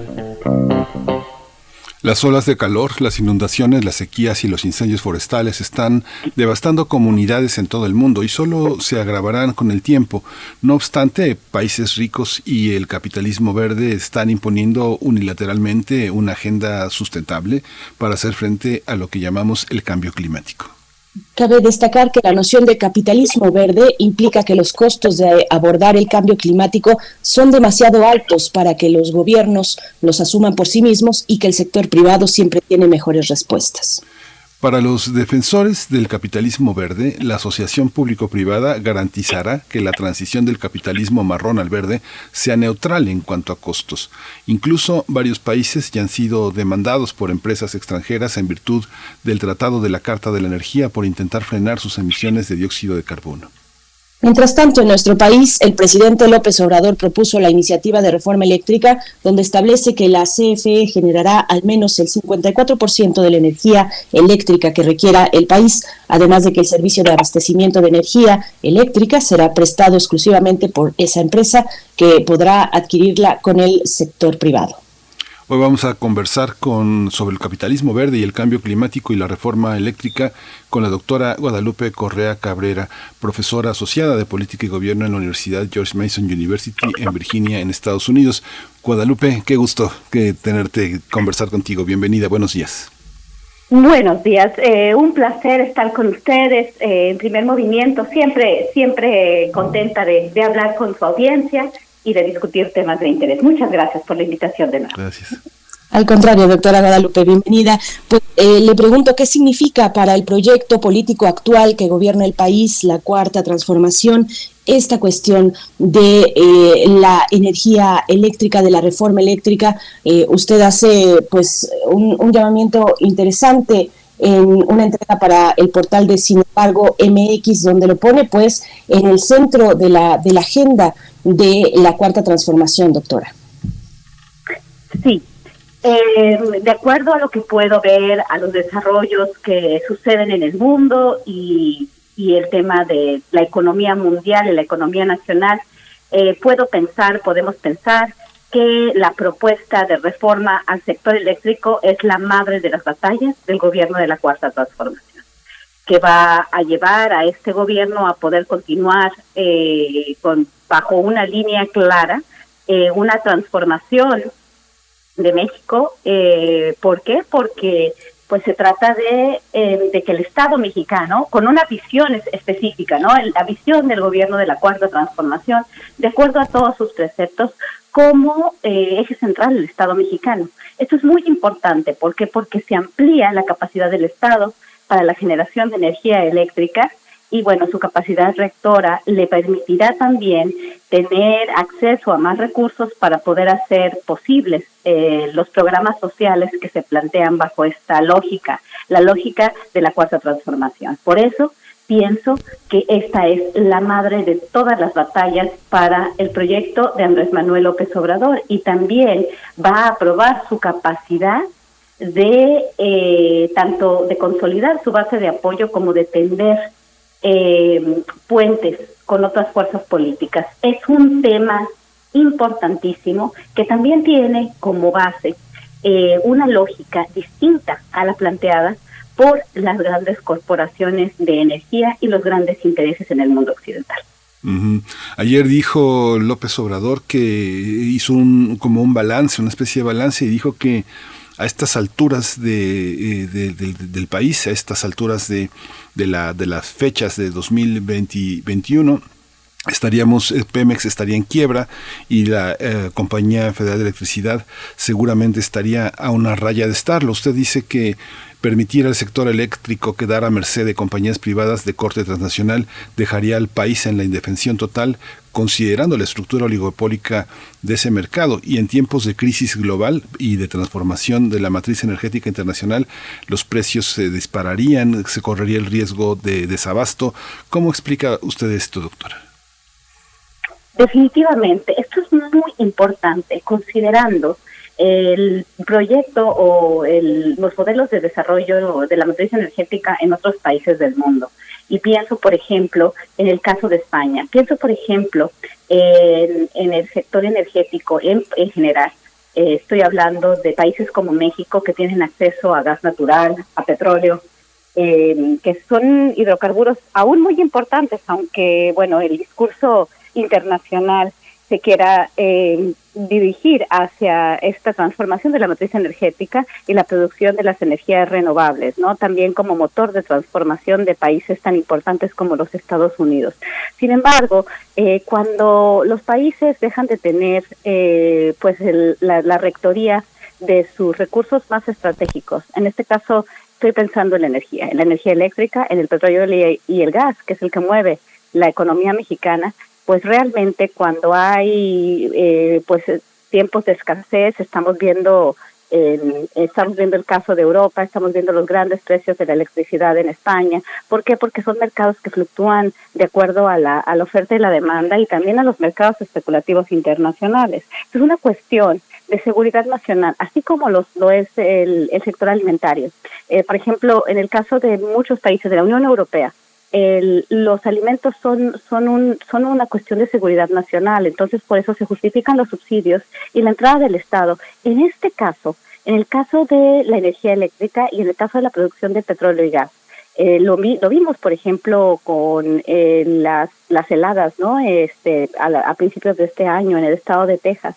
Los precios fluctúan y entonces eh, nosotros que somos un país que tiene tantos millones de pobres, con unos precios que van a ser regidos por las grandes compañías transnacionales, por los mercados internacionales y obviamente pues el, el abasto va a quedar en manos de las compañías privadas, pues podrían dejar en la indefensión a muchísimas personas, considerando los niveles de pobreza que existen en México y la capacidad que, que ya nos va a tener el Estado, que se le va a quitar al Estado, para poder eh, de alguna forma subsanar estas fallas, ¿no? Entonces realmente sí vamos sí nos dirigíamos hacia la privación, la privatización completa del abasto de electricidad y del abasto de los hidrocarburos, de la extracción y de su producción. Y realmente son empresas que tienen sus centros de operación en el mundo más desarrollado, más dependencia del mundo subdesarrollado en el mundo desarrollado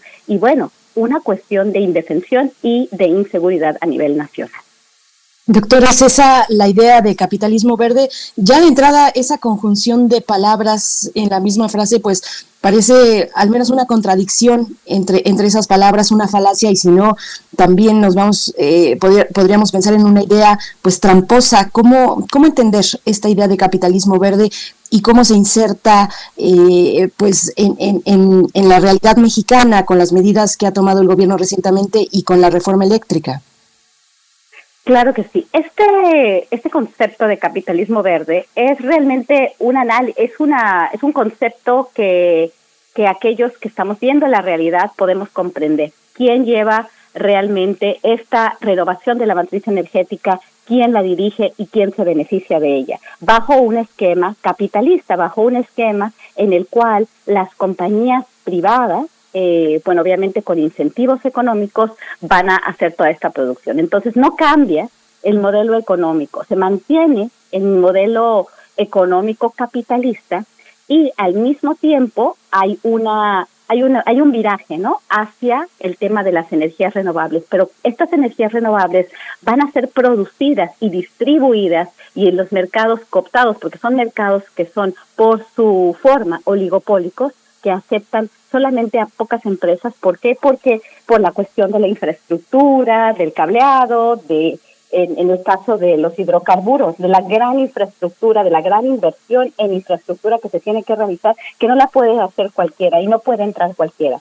Entonces, en este sentido estamos hablando de empresas privadas que están abasteciendo de esta energía al, al resto de la población. Por eso es capitalismo y es verde porque ahora el enfoque es en las energías renovables, en las energías que se dicen verdes. Que eso es muy importante lo que debemos entender. Debemos entender que, por ejemplo, la familia Rockefeller, que bueno, fueron los fundadores y los rectores y los, este, los capitalistas que, que tenían la empresa ExxonMobil, ahora pues la venden y se dedican al, eh, a la producción de energías verdes. Sí, la, la, la, la, una coalición de grandes empresarios de energías innovadoras, por ejemplo, que incluye a los grandes capitalistas como Jeff Bezos, eh, como obviamente la familia Rockefeller eh, y, y, toda la toda la, la, la, clase económica empresarial, el señor George Soros, esta esta coalición de energías innovadoras que se, se, se incursiona en la producción de energías verdes pues obviamente eh, pues con esta idea de combatir el cambio climático. No necesariamente el enfoque es en reducir la contaminación, la contaminación del agua, la contaminación del aire. Sabemos que muchos de estos empresarios, pienso por ejemplo en ExxonMobil, en la familia Rockefeller, que ahora incursionan en las energías verdes, por ejemplo también la empresa Bloomberg, el, interés que se tiene en gas natural, en el gas natural licuado, o sea, hablamos de capitalismo, hablamos de grandes capitalistas, hablamos de oligopolios, de pocas empresas que van a dominar los mercados y su precio, porque sabemos que un oligopolio funciona como una estructura monopólica y entonces estas pocas empresas van a decidir cuánto producir, cuándo producir y cuál va a ser el mayor precio que les va a dar como resultado los mayores beneficios. Y a diferencia de carteles, estamos hablando del tema de los carteles, los oligopolios, el cartel de la energía, por ejemplo, podríamos decir, a diferencia de los del cartel de la OPEP, donde hay muchos eh, incentivos para para la desintegración de este cartel, ¿por qué? Porque estábamos hablando de los países este del Medio Oriente que algunos se vinculan por cuestiones este de, de, cuestiones territoriales, de ideologías, se vinculan con otro poder. Este nuevo cartel, este cartel que ya existe de las energías renovables, pues tiene pocos incentivos para desactivarse, para desintegrarse. Entonces van a funcionar con una estructura oligopólica, con todas las limitaciones y con todas las distorsiones que se pueden generar, que pueden obviamente afectar a la población en general y en, en particular a la población más pobre. Y estamos hablando de la energía porque Estados Unidos ahora tiene un nuevo esquema de desarrollo, un nuevo eh, trato verde, que ya no se llama así, sino está concentrado en un proyecto eh, de inversión en un en un este en una legislación enorme para transformar toda la matriz energética en los Estados Unidos en el concepto de Build Back Better,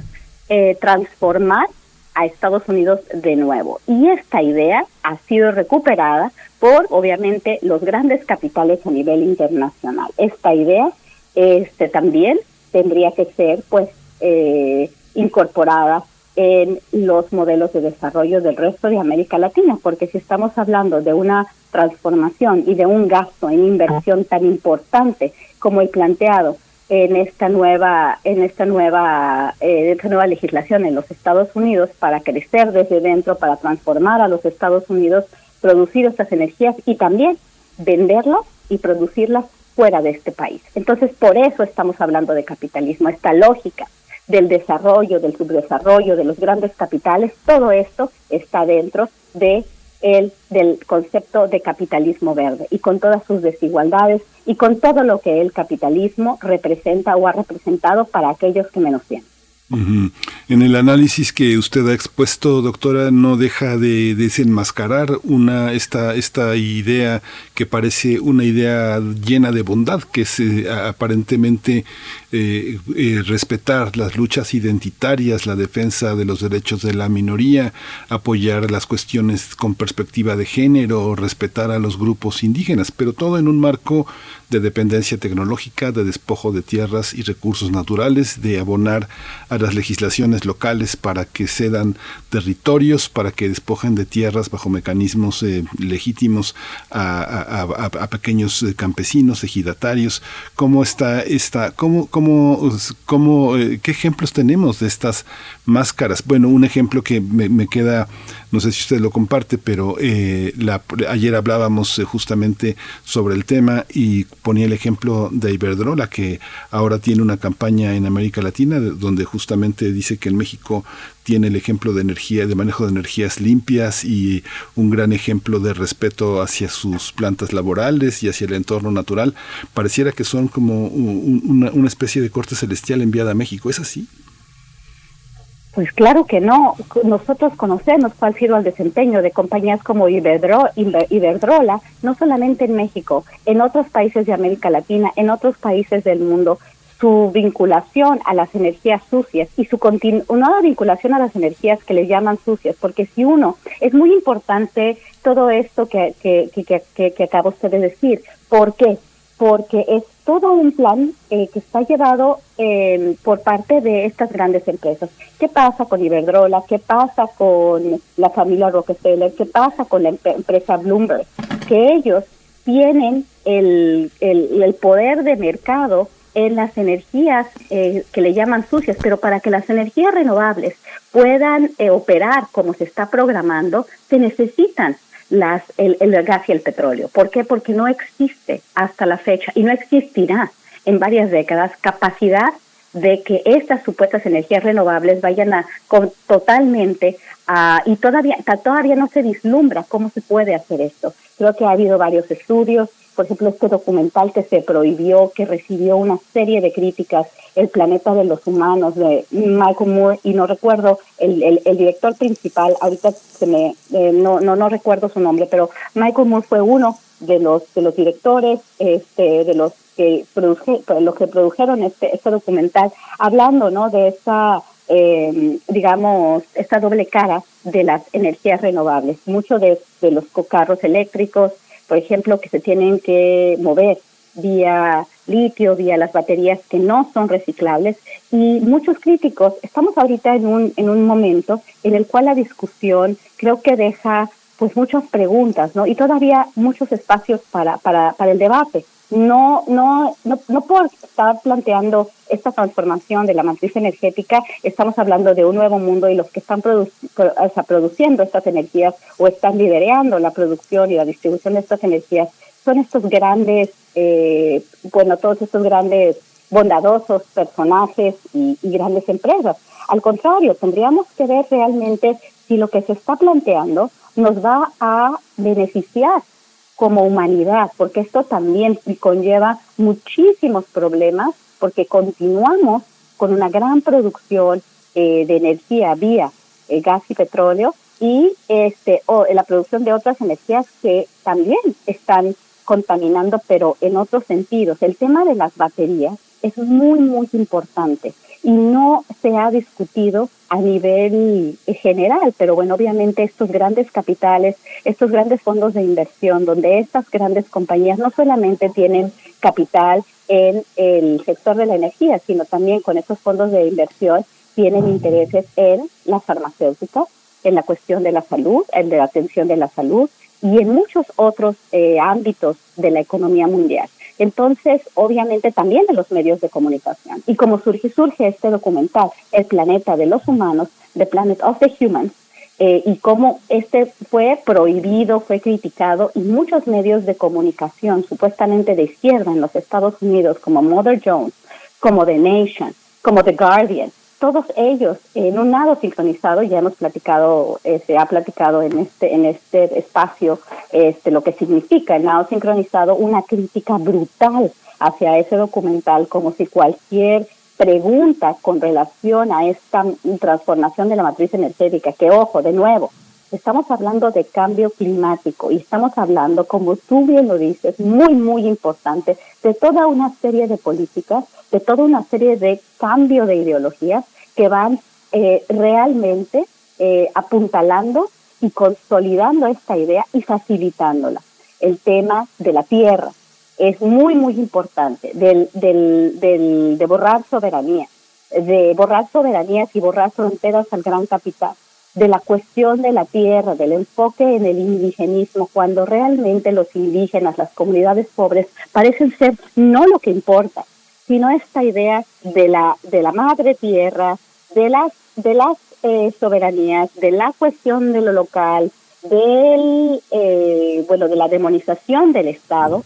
Es muy, muy, muy interesante cómo los medios de comunicación, las series de Netflix, estos grandes influencers en, las, en los medios de comunicación van apuntalando a todos estos temas que muy bien usted ha mencionado, muy, muy interesante, que podríamos eh, pasar varias horas tratando de eh, analizar cada uno y cómo todo esto va hacia lo mismo, ¿no? Hacia este capitalismo, hacia esta gran transformación, donde por un lado al mundo desarrollado nos dicen no debe haber Estado, pero por el otro lado el gran Estado rector de países como los Estados Unidos, porque en Estados Unidos el Estado va a ser el rector, va a ser el que va a apoyar esta transformación. Es un Green New Deal, son políticas keynesianas, donde el Estado va a darle a todos esos empresarios billones de dólares para esta transformación. Y vamos a hablar, vamos a empezar a hablar de migración en otro sentido. Y espero que en algún momento podamos hablar de qué está pasando con todos estos flujos internacionales que van pasando desde, eh, desde el sur de América hasta los Estados Unidos y cuáles van a ser los nuevos esquemas de contratación de trabajadores de, de segunda, de alguna forma, porque van a ser estos migrantes los que van a también apoyar la construcción de esta energía. Hay que tener muy en claro lo que quiere Estados Unidos y lo que implica este, este nuevo, esta nueva legislación del Build Back Better, transformar de nuevo. qué significa, qué significa para Estados Unidos y qué significa para las Américas, porque esta gran idea verde de que vamos a, a, proteger el clima, vamos a proteger a los animales, vamos a proteger a los indígenas, tiene como centro un gran, eh, pues de alguna forma, una, una gran programación eh, que, que, que se verifica en las legislaciones, que se verifica en los planes, que se verifica en el apoyo de ciertas causas, de ciertas ideas por parte de las fundaciones que representan los intereses del gran capital. Doctora Guadalupe Correa Cabrera, ya acercándonos al cierre y, también me quedé pensando que poco aparece en la discusión la cuestión de, la persecución a defensores del territorio cuando se habla, pues al menos en esos grandes foros del cambio climático. Eh, ahí están las cifras recientes, muy recientes de Global Witness, por ejemplo, cifras alarmantes al respecto. Eh, le pregunto de nuevo, ya el cierre, ¿qué, escenarios ya nos ha empezado a dibujar eh, en la cuestión migrante, por ejemplo, pero qué escenarios podríamos empezar ver en un futuro cercano, ahí sí específicamente con respecto a la reforma eléctrica eh, de cara a la relación bilateral, está el ejemplo de los legisladores republicanos que advierten que la reforma eléctrica eh, afectará la inversión de, ese país, entre otras cuestiones que, se han pronunciado. Eh, ¿cómo, ¿Cómo ve esta, esta cuestión y los escenarios pues, más cercanos frente a la reforma eléctrica? Sí, claro como dije antes, es la madre de todas las batallas para el gobierno de la Cuarta Transformación y para el gobierno de México. Tanto, tanto legisladores republicanos como legisladores demócratas de los dos eh, partes del espectro ideológico de los Estados Unidos van a estar en desacuerdo con eh, que el Estado mexicano pueda regir sus recursos naturales porque por un lado los republicanos, muchos de los eh, de, los legisladores republicanos son apoyados por la industria del gas y el petróleo. Estamos hablando de los dos, o sea, aquí no estamos hablando de energías verdes solamente, estamos hablando de los dos operando al unísono y estamos hablando de una lucha entre las élites para ver quién se queda con la producción de energía verde y negra. Eso es muy, muy importante. Eh, Estados Unidos va a estar de todo a todo en contra de esta legislación no solamente y obviamente este este gran acuerdo verde que no ya no se ya no se llama así porque está vinculada supuestamente con la parte más progresista o más radical de los Estados Unidos que también va muy muy en, en, en sintonía con los designios del gran capital que eso hay que entenderlo en Estados Unidos tanto los progresistas Alexandria Ocasio Cortés este Bernie Sanders, al mismo tiempo que otros legisladores demócratas más centristas o los republicanos, todos van, el, el lobby sí funciona en los Estados Unidos, el gran capital rige muchos de los discursos, esta idea del gran, del, gran acuerdo verde es la, la idea que estamos viendo ahorita, y bueno, va a ser la tensión más grande que va a haber con México. Ya llegó Ken Salazar, el nuevo embajador de Estados Unidos en México, a criticar cuestiones de este, nacionales, ¿no? Ya, ya, ya se pronunció en, en contra de la reforma del sector eléctrico, cosa muy extraña porque pues los embajadores no pueden hablar, bueno, supuestamente tendrían por, por, por diplomacia no, no hablar de estos temas tan delicados, ya se pronunció, lo cual pues eh, nos, nos da muy, muy, nos deja muy claro lo que quieren los Estados Unidos. Vuelvo a repetir, eh, eh, de, demócratas y republicanos. También es la cuestión de los eh, supuesto bondad de los legisladores demócratas con relación a los eh, a los sindicatos, ¿no? Para quitar competitividad al mercado laboral en México, con todas las las, las complicaciones que tenemos, ¿verdad? Porque la, la no presencia de sindicatos también afecta a los trabajadores. Eso es otro tema muy, muy importante que deberíamos también de tratar en otro espacio, el tema de la migración, de la cuestión laboral, de los sindicatos, y quién está avanzando estas agendas que a veces, a primera vista, se podrían considerar como muy buenas, pero que en realidad este, pues siempre obedecen a los designios de grandes capitalistas que, eh, que monopolizan sectores estratégicos. Pues sí, doctora Guadalupe Correa Cabrera, muchas gracias por toda esta intervención. Deja muchos temas en nuestra agenda informativa, en nuestra agenda de análisis. Ojalá y los podamos tratar con usted en una mesa más adelante, porque bueno, toda esta cuestión abona todavía en muchísimos, muchísimos temas que tratar y, tal vez también muchas declaraciones que vengan desde el propio órgano legislativo y, de, la, parte del Ejecutivo. Muchas gracias, siempre hablar con ustedes es una, una gran lección. Muchas gracias, doctor. Muchas gracias y yo les agradezco mucho el espacio, les agradezco mucho sus excelentes preguntas y observaciones porque permiten eh, poder tratar temas muy complejos. Les agradezco mucho su, su apertura y su gran integridad y profesionalismo para conducir programas tan interesantes. Muchas gracias. Gracias. Gracias, hasta pronto, doctora Guadalupe Correa Cabrera. Les invitamos pues a, revisar eh, pues el trabajo desde espacios periodísticos que realiza la doctora Correa Cabrera. Es el caso de sin embargo.mx, donde, donde pueden encontrar, entre otras entregas, entre otras entradas, eh, la que se titula Reconstruyendo Mejor a México la idea del cambio climático que justifica la transformación de la matriz energética a nivel mundial podría ser la madre de todas las batallas para el proyecto energético de la cuarta transformación. Es el subtítulo de esa, de esa entrega en sin embargo MX. Vamos a hacer una pausa rápidamente a cargo de Rusi, esta canción que se titula Me amo.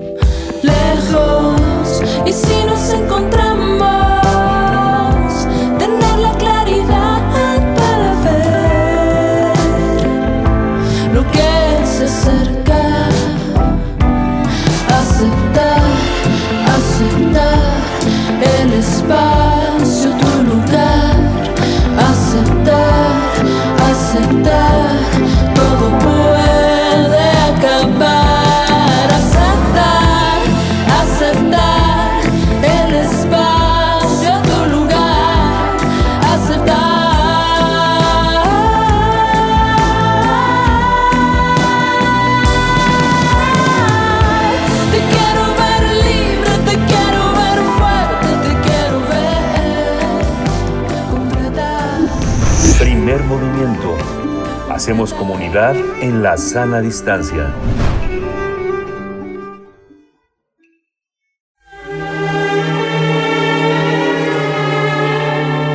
Teatro, teatro, teatro. Corre el telón y disfruta de la función.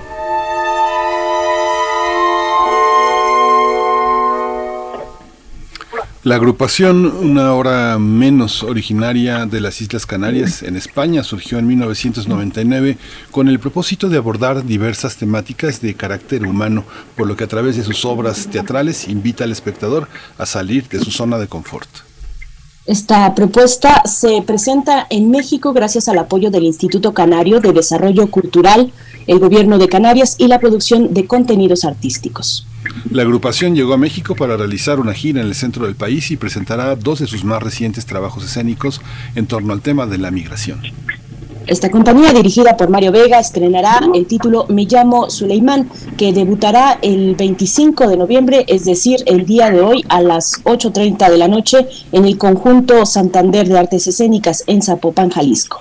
Mientras que la obra Moría se, eh, Moría se estrenará el 27 de noviembre a las 8 de la noche en la Plaza de Gallos de León en Guanajuato y llegará el 30 de noviembre al Teatro Juárez, también en Guanajuato.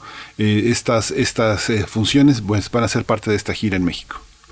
Además, impartieron el taller titulado Las artes escénicas como herramienta de transformación social el día de ayer, 24 de noviembre, en el Foro Periplo de Guadalajara. Y vamos a conversar esta mañana sobre pues el trabajo de una hora menos, las obras que se están presentando. Me llamo Suleimán y Poria, que abordarán los temas de migración y refugiados, como ya hemos comentado. Y este día contamos con la presencia de Mario Vega, director artístico de la compañía Una Hora Menos Mario Vega, bienvenido a Primer Movimiento. Muy buenos días. Gracias por compartir en este espacio el trabajo de una, de una hora menos. Buenos días. Muy buenos días. Hola, Mario. Ay, perdón. No, gracias, gracias. Adelante, salúdanos, eh, que es Nada, lo que corresponde. Decía que estaba encantado de poder compartir con ustedes, poder desembarcar en México por primera vez eh, con estas dos producciones y poder mostrar este trabajo que además creemos que tiene un está entroncado con, con la historia contemporánea de México, todo este tema de los movimientos migratorios forzados, con todo este tema de los refugiados, así que poder mostrar aquí este, trabajo nos hace felices. Mucha, mucho de lo que se desarrolla en Canarias tiene que ver con, con un gran orbe, un gran orbe justamente de pensar y salir de la insularidad, estar dentro de la isla y estar también en este, en este gran archipiélago de lo teatral. ¿Cómo, eh, ¿Por qué tiene que ver con nosotros? Cuéntanos un poco cómo, cómo ha sido esta gira y qué clase de obras es eh, la que vamos a ver. Bueno, la, la, gira está comienza esta noche aquí en Guadalajara y de ahí nos iremos a León y después a Guanajuato y realmente eh, los dos espectáculos que traemos, Me llamo Suleimán y Moria, hablan de, diferentes aspectos de la migración y de los refugiados. Me llamo Suleimán cuenta la historia de un niño de 13 años que sale desde su pueblo en Mali, en Bandiágara, y hace todo un viaje, un periplo, donde pierde a sus amigos, donde pasa de todo, hasta llegar en la búsqueda de un futuro mejor para su familia, para su para su madre, para, para, para todos los que están en torno en torno a ellos pues este trabajo, este trabajo de Me llamo Suleiman, que se estrenó en 2015, ha recorrido prácticamente todo el mundo y, realmente da una visión emocional de la migración, mientras que el otro espectáculo, Moria, eh, que se desarrolló justo antes de la pandemia, en el fuimos a filmarlo al campamento de refugiados de Moria en, en Grecia, que es una de las grandes vergüenzas que tiene actualmente Europa. Un campamento de refugiados que fue diseñado para 3.000 personas en el que llegaron a vivir hasta 25.000. Eh, yo siempre pienso cuando, cuando hablo del tema de las migraciones, de los refugiados, de los miles de muertos diarios que se nos olvidan, de los desplazados, de, de, todo lo que está, de cómo los gobiernos eh, no hacen caso ni miran para otro lado, cómo los ciudadanos nos convertimos en cómplices al votar los gobiernos que votamos en general, eh, nos convertimos en cómplices de, estas miserias y eso me lleva a, la reflexión de la vergüenza, ¿no? Eh, siempre pienso en, eh, en cuánto tiempo tuvo que pasar en Alemania para que darse cuenta de la barbarie, la barbarie y la barbaridad que fue el holocausto.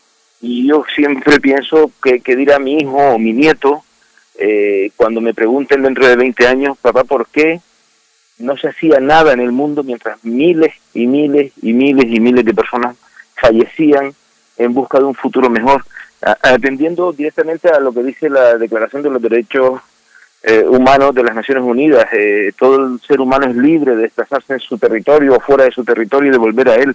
Entonces, cuando eh, somos capaces de permitir que esas muertes sucedan, o, o, cuando llegan a un destino, tratarlos con tal desprecio, tal inhumanidad, que termina generando muertes, muertes de niños, eh, traumas, eh, vidas infelices, en el fondo, la reflexión tiene que ver también con desde qué punto nosotros como como ciudadanos no somos corresponsables de lo que sucede y hasta qué punto podemos hacer cosas. Por lo pronto, mostrar este trabajo, mostrar que el público siente, lo, siente las peculiaridades de lo que pasa, para nosotros es realmente emocionante. Y mostrarlo en México, que tiene una vinculación con las migraciones tan fuerte, tanto como emisor de, de, migrantes, como receptor y además como zona de tránsito, eh, pues yo creo que para nosotros es un reto también eh, que esa mirada con respeto hacia el público mexicano y ese encuentro en las funciones que vamos a tener. Mario Vega, eh, cuéntanos de una hora menos, queremos saber un poco más de esta agrupación que ya cuenta con 22 años de trayectoria y eso es un logro muy importante a destacar. Cuéntanos eh, cómo surgió y cómo ha madurado su propuesta, tanto escénica como en las temáticas que aborda, dirigidas a lo social, en este caso puntualmente la migración y las personas refugiadas. Mario. Bueno, una hora menos es hace 22 años, por suerte. Eh eh, en, un momento dado, eh, que donde las artes escénicas estaban en un momento muy débil en la zona, en la región en la que vivimos en España, eh, decidimos montar una estructura que diese continuidad a los trabajos de los actores y actrices, que diese continuidad al trabajo y que, tuviese una perspectiva de visión de, de proyección nacional e internacional. Eso ha sido pues un trabajo arduo, pero tal y como comentaba, después de 22 años, eh, nos movemos muy cómodamente en las giras internacionales, trabajamos mucho en Europa, en toda América Latina, eh, hemos hecho incursiones en África y cada vez más eh, el, circuito se nos amplía y, se nos empieza a conocer por una estética de trabajo, por una estética de trabajo vinculada a lo social, a, lo incómodo, a lo que a veces no se quiere hablar, pero que creemos que es importante que tenga esa voz en el teatro, en el arte, escuchar las voces de los desfavorecidos, escuchar otras visiones de la vida, que son las cosas que yo creo que nos ayudan a, crecer, nos ayudan a mejorar como personas y nos ayudan a tener un espíritu crítico frente a la sociedad. Desde ahí, eh, una hora menos ha hecho siempre un teatro relativamente incómodo, en el sentido que no se ha movido en los ámbitos convencionales, pero sí es cierto que ha ido creciendo y mostrando un trabajo que cada vez más eh, es demandado por circuitos, por festivales que saben que no pueden permanecer impasibles ante determinado tipo de situaciones y hacen que este trabajo tengan esa continuidad y esa vida. Esta, este teatro que van a presentar, Moria, es una experiencia inmersiva de teatro documento. México tiene una gran tradición de teatro documental, pero lo que van a presentar eh, realmente, qué bueno que hacen un taller, porque finalmente los procesos de producción que ustedes han desarrollado son muy interesantes. El texto es un texto escrito a varias manos, de, Ruth Sánchez, Marta Viera, Mario, tú mismo, este Nicolás Castellano, Valentín Rodríguez, alguien se me pasa, se me debe de pasar pero es resultado también de una serie de entrevistas con gente afgana, con gente griega, con gente de iraquí, eh, en fin, hay una hay un trabajo de recolección y de y, llevar al teatro una experiencia que tiene mucho de real, pero esta metamorfosis, este metabolismo del trabajo documental hace que sea universal. Cuéntanos un poco de este trabajo, es, debe ser muy largo el trabajo, un proceso muy, muy este, elaborado, eh, creación de personajes, en fin. Un poco cuéntanos cómo se vive esta parte. ¿Qué es el teatro documental? Mira, para, para nosotros ha sido una de las experiencias eh, vitales más importantes como compañía y, y para mí como ser humano. Eh, allá por el principio del 2019 hablé con Nicolás Castellano, que es uno de los grandes periodistas en España de vinculado a las migraciones y a los refugiados y cubre casi todos los temas de África y del Oriente Próximo. Eh, y le planteé que quería hacer un espectáculo sobre los refugiados. Él habló que, que si queríamos hablar de los refugiados teníamos que ir a Moria. Moria, ese campamento de la vergüenza, era necesario contarlo hacia la humanidad, no solo desde lo periodístico, sino desde lo cultural. Eh, nos desplazamos allí con todas las prevenciones y toda la información que teníamos, pero nunca, nunca, nunca imaginamos que era tan duro y tan grave lo que sucedía en Moria.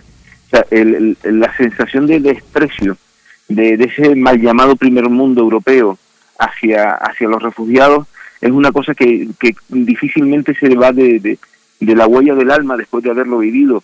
Eh, hicimos inicialmente unas 20 entrevistas hicimos unas entrevistas previas para conocer casos, queríamos, solo teníamos la premisa de que queríamos contar la historia de la doble vulnerabilidad, por un lado ser refugiado y por un segundo aspecto que ser refugiado y mujer, con todo lo que se suponía. Entrevistamos iraquíes, afganas, africanas, hicimos muchísimas entrevistas hasta que nos quedamos con tres casos. Y no elegimos los tres casos más duros, sino elegimos tres casos que eran contables, porque había casos que eran tan duros, lo que nos contaban que parecía ficción, entonces buscamos tres casos que, fueran a los que hicimos las entrevistas en profundidad. Trajimos muchísimo material durante el tiempo que estuvimos allí. Hubo asesinatos en el campamento de refugiados, eh, manifestaciones, hubo de todo. Fue una cosa absolutamente cruda y cruel lo que, lo que se vivió, pero tuvimos la capacidad de recolectar muchísimo material, muchísima información que nos hizo en el mismo proceso modificar por respeto las historias que hacíamos.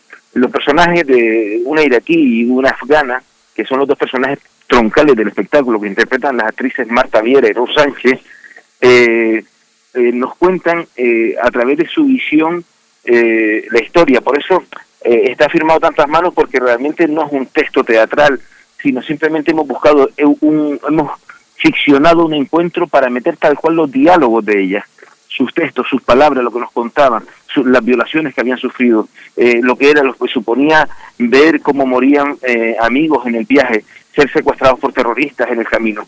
Entonces, todo eso nos permitió contar esa historia. De ahí planteamos ese teatro inmersivo por, por ese respeto. Eh, es un, montamos una caseta de refugiados en el que solo caben 50 personas, donde el público pues, muestra respeto cuando llega se descalza para poder entrar en la caseta, entra en la caseta y vive esa experiencia, acompaña esa experiencia.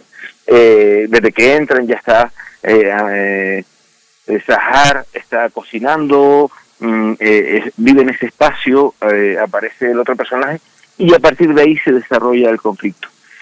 Utilizamos la misma caseta, que es una caseta circular, la utilizamos como pantalla de proyección y hacemos proyecciones en 360 grados con un sonido surround en 6.1 que nos permite que la sensación de inmersión y con un trabajo fantástico que hacen las actrices, la sensación de inmersión de estar viviendo ese campamento refugiado se produce a los seis minutos.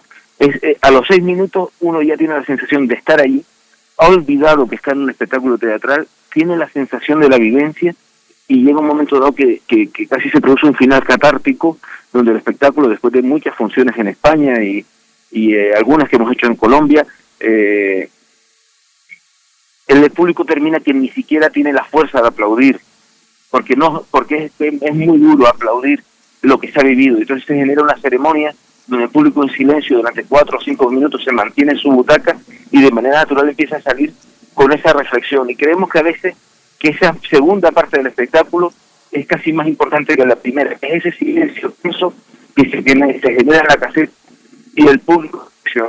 Eh, cuando uno plantea un espectáculo de estas características, lo que uno siempre plantea es ver cómo contar, lo que el objetivo que queremos contar, pero con el máximo respeto a los personajes reales. las actrices utilizan los jihad, los pañuelos que utilizan los personajes originales en el espectáculo. Pues eh, eh, eh, la ceremonia que viven las actrices previo a representar el espectáculo, cuando se colocan los pañuelos, la muestra de respeto que tienen hacia ella, eh, es una magia que el público conecta desde que entra en la caseta y siente que lo que está pasando es algo especial. Y eso es muy hermoso. Mario Vega, estamos ya al cierre de esta charla, pero por último te pregunto, me interesa mucho saber cómo se ve desde el mirador de una hora menos eh, pues el contraste del fenómeno migrante que por un lado nos has descrito, aquel que golpea las puertas de, Europa, y, por otro el que se presenta aquí en, en, América, en América Latina, eh, estarán presentándose en Guanajuato, por ejemplo, con Moria, y Guanajuato es uno de los estados de las provincias que históricamente ha sido expulsor de migrantes, toda esa región del centro y la meseta del país eh, de México. Cuéntanos un poco de este contraste para nosotros, eh, como comentaba antes, es una muestra de respeto. Ya nos ha pasado con otros trabajos. Cuando hicimos Suleimán tuvimos la suerte de estar haciéndolo en África y, nos obligaba a un respeto especial porque era un público con una vivencia y un conocimiento muy específico. Mostrar un tema de refugiados o de, o de migrantes en México a nosotros nos genera un respeto serio. La historia, la tradición y la vinculación que tiene México a las migraciones, las poblaciones eh, mexicanas en Estados Unidos o simplemente la recepción de migrantes eh, sudamericanos, la, llegada a México y cómo se recibe, cómo se genera esa doble vía o cómo, o cómo hay estados que son capaces de buscar la integración y otros que lo que buscan es, es la deportación, pues eh, para nosotros es muy interesante. Para nosotros la mirada mexicana, eh, para nosotros México es una referencia en lo que es América, probablemente para nosotros es la gran referencia. Entonces, mm, tener esta sensación de, mostrarlo, de tratarlo con el respeto y además con el interés que tenemos nosotros en conocerlo, al tener esta vinculación con todas estas temáticas, tenemos un, interés muy específico en conocer la realidad mexicana y creemos que este viaje, este, esta gira por, por México nos puede abrir mucho los ojos y, darnos un conocimiento especial de, de lo que sucede.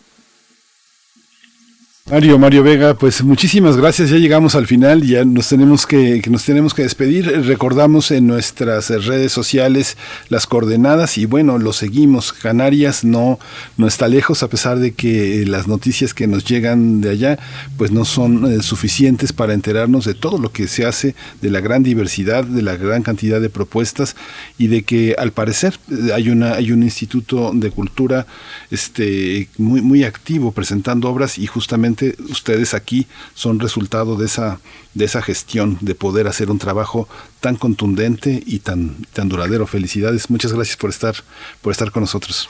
Muchísimas gracias a ustedes, muchísimas gracias por darle eco a estos trabajos culturales y, deseando poder seguir mostrándolo y seguir manteniendo esta vinculación con, con este hermoso país. Muchísimas gracias. Gracias. Gracias, hasta pronto. Mario Vega, director artístico de la compañía Una Hora Menos, que se estará presentando con estas dos obras, Me llamo Suleimán y Moria, eh, tanto en Zapopan, Jalisco, y, y también en Guanajuato, respectivamente. Vamos a hacer la pausa de la hora, nos despedimos de la radio Nicolaita allá en Morelia y el día de mañana nos volvemos a encontrar a partir de las 8 de la mañana. Nosotros seguimos aquí para nuestra tercera hora de transmisión. Vamos con música a cargo de Javier Amena, Cuando no la esperas es el título de esta canción y después vamos al corte. Cada día la vida se expande mi mirada las personas y los sueños van mostrándome un camino, pero tu llegada completamente distinta me pudo definir la libertad.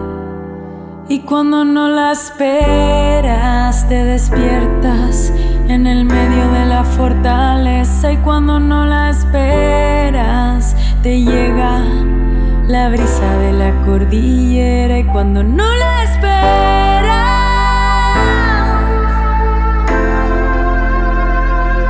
Esa tristeza que vive en el aire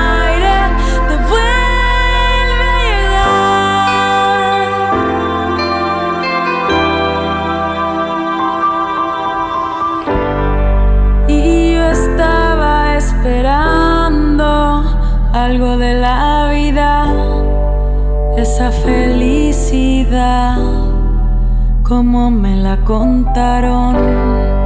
Pero tu llegada completamente distinta me dijo que no la esperara.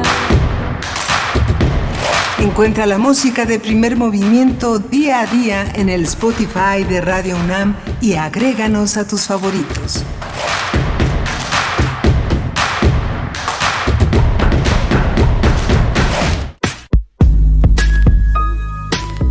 A nivel emocional y a nivel psicológico la gente va a desarrollar una serie de síntomas a partir de una vivencia de esta naturaleza que son generalmente se vive de una manera bastante traumática.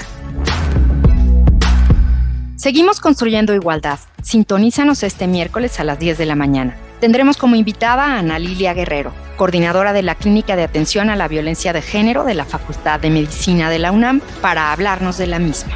Escuchar y escucharnos, construyendo igualdad, octava temporada.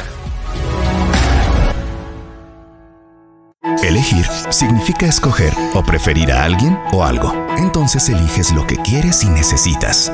Cuando eliges que tu voz se escuche, puedes decir, yo soy el INE. Así, en primera persona. Cuando soy funcionario o funcionario de casilla y cuento los votos, yo soy el INE. Cuando voto y me identifico, yo soy el INE. Si tú también debes elegir, elige decirlo con todas sus letras. Yo soy mi INE. Porque mi INE nos une. Fentanilo, heroína, cocaína, piedra, cristal. No importa qué droga química te metas, de todas formas te destruyes. Pero la sangre de las drogas nos mancha a todos. Mejor métete esto en la cabeza. Si te drogas, te dañas. Si necesitas ayuda, llama a la línea de la vida, 800-911-2000. Para vivir feliz, no necesitas meterte en nada. Gobierno de México.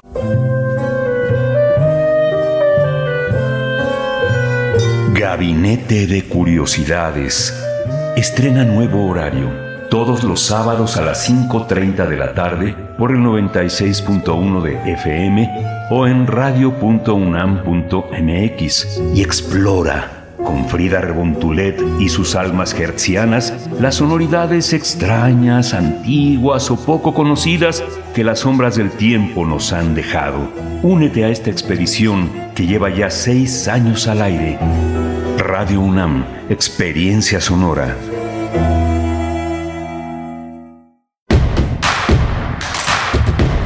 Síguenos en redes sociales. Encuéntranos en Facebook como Primer Movimiento y en Twitter como arroba PMovimiento.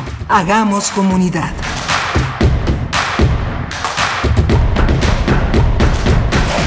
Hola, buenos días. Ya son las 9 de la mañana con 3 minutos en este jueves 25N, un jueves, un jueves, un jueves de manifestaciones muy importantes sobre, eh, para detener, para eliminar la violencia contra las mujeres y hacer un mundo más habitable, más de paz. Estamos aquí en primer movimiento, Frida Saldívar en la producción ejecutiva, Socorro Montes en la conducción de los controles técnicos de la nave eh, en Adolfo Prieto 133, Violeta Berber en la asistencia de producción y mi compañera Berenice Camacho en la conducción. Buenos días, Berenice. Buenos días, Miguel Ángel. Estamos llegando así a esta tercera hora de transmisión. Tenemos la poesía necesaria en unos momentos más, también la mesa de los mundos posibles y una mirada a los derechos humanos con Jacobo Dayan, que hablará de la visita a México del Comité de Desapariciones Forzadas de la ONU. Pero hemos tenido una mañana muy interesante, eh, Miguel Ángel, con distintos ejemplos, diría yo, de resistencia, de postura, de postura política eh, frente, eh, bueno, y desde, desde distintas expresiones artísticas, culturales, como lo es la literatura, los proyectos editoriales independientes, el caso de Golem con quienes estuvimos conversando y abrimos esta mañana, y también recientemente pues con este teatro que se realiza y que se estará presentando en nuestro país desde Canarias, eh, llega a México, a, Guadalajara, bueno, a Zapopan, Jalisco y también a León, Guanajuato con esta compañía de una hora menos. Así es que, bueno, interesantes ejemplos de resistencia, Miguel Ángel. Sí, muy interesantes eh, de formas, formas de producir todo un pensamiento teatral, escénico. En el caso de Miguel Vega es una es, una, es un trabajo eh, eh, de, Mario Vega, Mario Vega que tiene ya muchos años en el terreno canario, pero sobre todo en el terreno español, son una especie de periodistas, documentalistas, activistas eh, sobre temas de pobreza, temas de marginación, temas de infancia y temas de abuso que ha sido este pues muy impactante en España. Siempre es marginal este tipo de trabajo. él es él es eh, eh, los aparadores no quieren, no quieren hospedar este tipo de, de indagaciones. Y bueno, tenemos por delante también hoy y los mundos posibles. Hoy Alberto Betancourt eh, comparte su espacio con Miguel Ángel García. Él coordina la organización Maderas del Pueblo del Sureste y es un promotor de la conservación comunitaria y defensor de la selva de los Chamalapas y el triunfo Chima es el nuevo paradigma de conservación de la biodiversidad y ese es el tema que tendremos eh, en esta ocasión en los mundos posibles, Berenice. Así es, y bueno, reiterar por último en este 25 de noviembre, el Día Internacional de la Eliminación de la Violencia contra la Mujer, eh, reiterar pues la precaución, si ustedes se estarán dirigiendo a lo largo del mediodía y hacia la tarde en las inmediaciones del centro de la capital, pues que tomen sus eh, precauciones, eh, ir con, con, pues esta idea de que será pues seguramente muy, muy caótica esa zona de la capital del país, eh, serán distintas movilizaciones em, que, que, parten de puntos diferentes. El caso de una de ellas en Avenida frente al Palacio de Bellas Artes, otra también desde el Ángel de la Independencia o la Victoria Alada, como se rebautiza en estas fechas, y también desde el Monumento a la Revolución, con destino a las tres al Zócalo Capitalino. Bueno, la zona estará complicada y si van a asistir, pues de nuevo tomar en consideración medidas de, precaución, de cuidado, de autocuidado y de cuidado colectivo también, eh, estar en contacto con otras personas, es mejor siempre ir acompañadas. Eh, o, al menos tener dentro de la marcha pues alguna persona que con la que nos podamos reunir si fuera necesario en un punto específico. Pues bueno, así está corriendo el 25 de noviembre en el país, en la región y en el mundo entero donde pues se, se están realizando distintas manifestaciones, eh, marchas en lo virtual y en lo físico también en, en razón de este día contra la eliminación de la violencia hacia las mujeres, Miguel Ángel puede ir cualquier persona, ¿verdad, Berenice? Digamos, no, no hay una parte este, separatista, digamos, eh, todas las personas, los jóvenes que quieran acompañar a sus amigas, a sus hermanas, a, a las personas con que tienen afinidad, simplemente porque uno quiere ir y gritar que pare la violencia, uno puede ir, ¿verdad? Sí, bueno, por supuesto, y siempre si uno está sensibilizado con las causas de eh, en razón de género, con esta lucha, pues sabe que efectivamente hay, primero hay que llegar con, con respeto, por supuesto, y, y, hay una razón detrás de los contingentes separatistas. Muchas veces los, los violentadores eh, pues se acercan a esos contingentes o son personas, mujeres que, que necesitan un espacio seguro para salir y protestar, y de ahí la razón también de los, de los contingentes separatistas y generalmente están muy bien marcados. Eh, si uno tiene ese deseo de asistir es porque pues eh, viene esa sensibilidad de por medio. Los contingentes pues más atrás son diversos y, digamos eh, colectivos que, que, que arropan a distintas eh, pues personalidades, a distintas personas, pues sin importar el género, pero sí siempre respetando pues a lo que se está precisamente protestando, la eliminación de la violencia hacia las mujeres, así es que tener eso nada más en consideración. Creo que es una, una cuestión que ya se, se ha ido dirimiendo a lo largo de todos estos años de marchas, hemos ido aprendiendo cómo acercarnos, cómo acercarnos, si así lo deseamos, a este tipo de manifestaciones, así es que bueno, tomarlo en consideración, Miguel Ángel. Sí, pues vamos a la poesía, si ya está listo. Vamos. Vamos. Primer movimiento. Hacemos comunidad con tus postales sonoras. Envíalas a primermovimientounam.gmail.com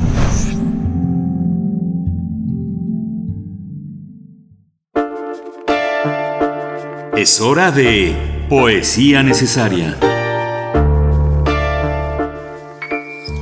Ayer llegaron a mis manos varios títulos publicados por Editorial Elefanta, un editorial independiente, un proyecto de Emiliano Becerril. Fue en la presentación del libro de nuestra queridísima Yael Weiss que, eh, bueno, presentó Hematoma, ustedes tal vez recordarán, se presentó en 2019 en la FIL Guadalajara, ya la nueva edición de la FIL está próxima a comenzar, pero bueno, eh, Yael Weiss eh, publica un reciente libro también de cuentos que se titula Las cicadas y bueno, ya él nos prometió el día de ayer, eh, convenimos las dos, en que vendría pronto a compartir con ustedes estas novedades, pero bueno, además Elefante Editorial tiene en su catálogo varios títulos de poesía que, que vale mucho la pena asomarse a ellos, es el caso de mm, Decir otro lugar, Decir otro lugar, eh, de la autora mexicana Eva Castañeda, quien nació en Ciudad de México en el año de 1981, es escritora, investigadora del CIALC y doctora en letras por la UNAM, que se ha especializado en poesía coloquial mexicana y latinoamericana, es jefa de redacción del periódico de poesía y miembro fundador del Seminario de Poesía Mexicana Contemporánea. Y vamos a escuchar precisamente algo que se desprende de este libro, Decir otro lugar, de editorial Elefanta, Eva Castañeda, la selección de esta mañana. Tu teoría sobre no quiero fingir que estoy muerta, cuéntame. ¿Qué sabes de la qué sabes qué sabes de langostas, Pensé en las plagas de Egipto, no sé más.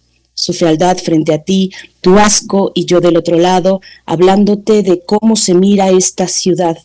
Las dos diciéndonos, resiste que la turbación no debe, no puede. No, mejor cuéntame algo que ordene todo, una teoría, por ejemplo, sobre lo que tú quieras, las bombas que seguirán cayendo, lo incomprensible de ciertos eventos en la historia, las traiciones de todos, sus mentiras que sostienen la parte más endeble de la vida, lo que quieras, dime, mientras una langosta o muchas se quedan quietísimas como enterándose de lo que estás contándome, como oyendo que desde aquí algo encendido se te enreda por el cuerpo.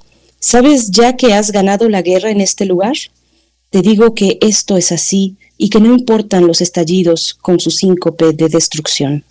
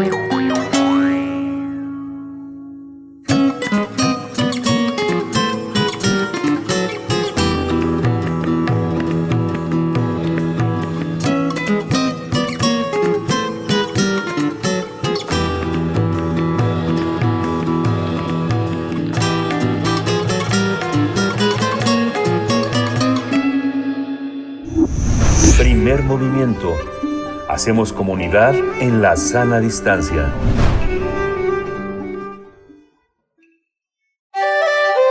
Mundos posibles. El triunfo China, nuevo paradigma de, conservación de la biodiversidad, es el tema de esta mañana que nos propone el doctor Alberto Betancourt aquí en Los Mundos Posibles.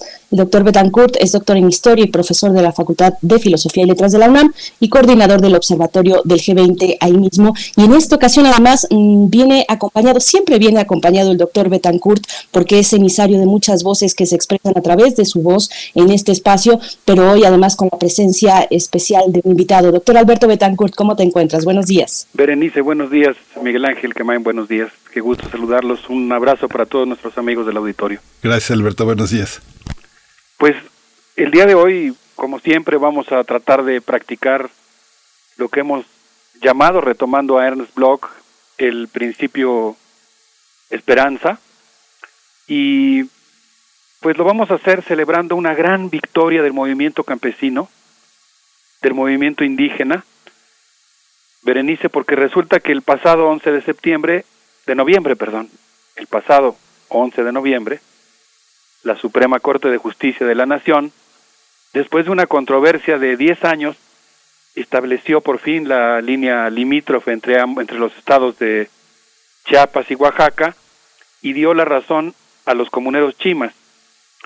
Y por esa razón, pues hemos invitado el día de hoy a un querido amigo, Miguel Ángel García, quien es dirigente de una organización eh, Maderas del Pueblo del Sureste y defensor de la Reserva Ecológica Campesina de los Chimalapas y pues también promotor de esta eh, forma de lucha jurídica que ha acompañado pues a la movilización en el terreno. Miguel Ángel García, qué gusto recibirte aquí en este espacio en Mundos Posibles y en Primer Movimiento en Radio UNAM. Buenos días.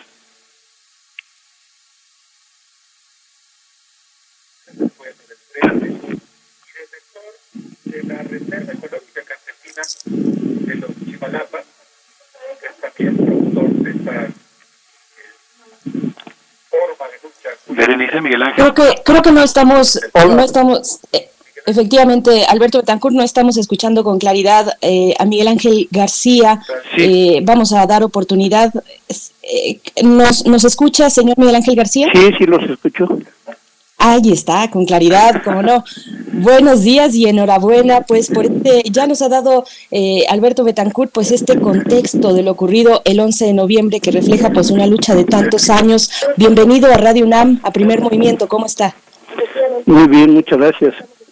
Miguel Ángel, es un gusto recibirte aquí. Yo, para presentarte ante nuestros amigos del auditorio, aunque seguramente muchos de los que están involucrados en luchas campesinas, ambientalistas, en la defensa de los territorios te conocen, quisiera invitar a nuestros amigos que nos hacen el, el honor de escucharnos, de hacer comunidad con nosotros, a asomarse a un capítulo que tú, que tú escribiste en un libro que hicimos juntos, colectivamente, entre los profesores y alumnos de la Universidad Intercultural de Chiapas, Universidad Hermana, la Universidad Autónoma de la Ciudad de México, también institución con la que tenemos lazos de mucha fraternidad, y nuestra propia universidad. Y tú ahí escribiste un artículo eh, justamente sobre la Reserva Ecológica Campesina de los Chimalapas, y ahí tú sostienes que los pueblos defienden simultáneamente la tierra, la vida y el poder comunitario y aspiran a un modelo de desarrollo rural y que los campesinos defienden su modo de vida, su trabajo y continuamente enfrentan a los coyotes y tratan de apropiarse de las formas primarias de procesos industriales. Los pueblos defienden en sí un modelo de desarrollo comunitario sostenible. Miguel Ángel, ¿nos puedes contar por qué estas reservas campesinas representan un paradigma de conservación desde abajo diferente al que se ha promovido usualmente con las áreas naturales protegidas? Querido Alberto Betancourt, estamos también intentando desde la producción, eh, dando algunas indicaciones para que tengamos una, un mejor audio con el señor Miguel Ángel García, que pueda bajar también el volumen de su propio radio. Hay, hay sonidos ambientales que nos acompañan y, que es maravilloso tener esta oportunidad. Y, también, bueno, hay otros que, que, que pueden generar alguna interferencia. No sé si ya tenemos al señor Miguel Ángel García. Sí, ya estoy listo. Ah, perfecto, ya le escuchamos muy bien. Entonces, doctor Alberto Betancourt, adelante. Gracias, Miguel Ángel. Te preguntaba si podías platicarnos un poquito sobre este paradigma de conservación desde abajo del que tú has sido promotor. Todos los que participamos en ese libro que yo mencionaba, que está en línea, por cierto, gratuito, le vamos a pedir a nuestra compañera Tamara Quiroz, si es tan amable de poner el enlace por si alguien tiene curiosidad de asomarse a tu texto. Cuéntanos de este paradigma de reservas eh, ecológicas campesinas, Miguel Ángel, por favor. Bueno, mira, pues como muy poca gente sabe, y mucho menos sabía en los años 80, Chimalapas es la región de mayor diversidad biológica, mayor productora de bienes ecosistémicos y mejor estado de conservación, inclusive más que la famosa selva lacandona. Y pues al capital, que al, y por lo tanto al gobierno se les olvidó la existencia, le ignoraron de los Chimalapas, afortunadamente, porque ya ves que en la lacandona pues fue la primera reserva de biosfera que se decretó en el país en 1978, la reserva de biosfera Montes Azules.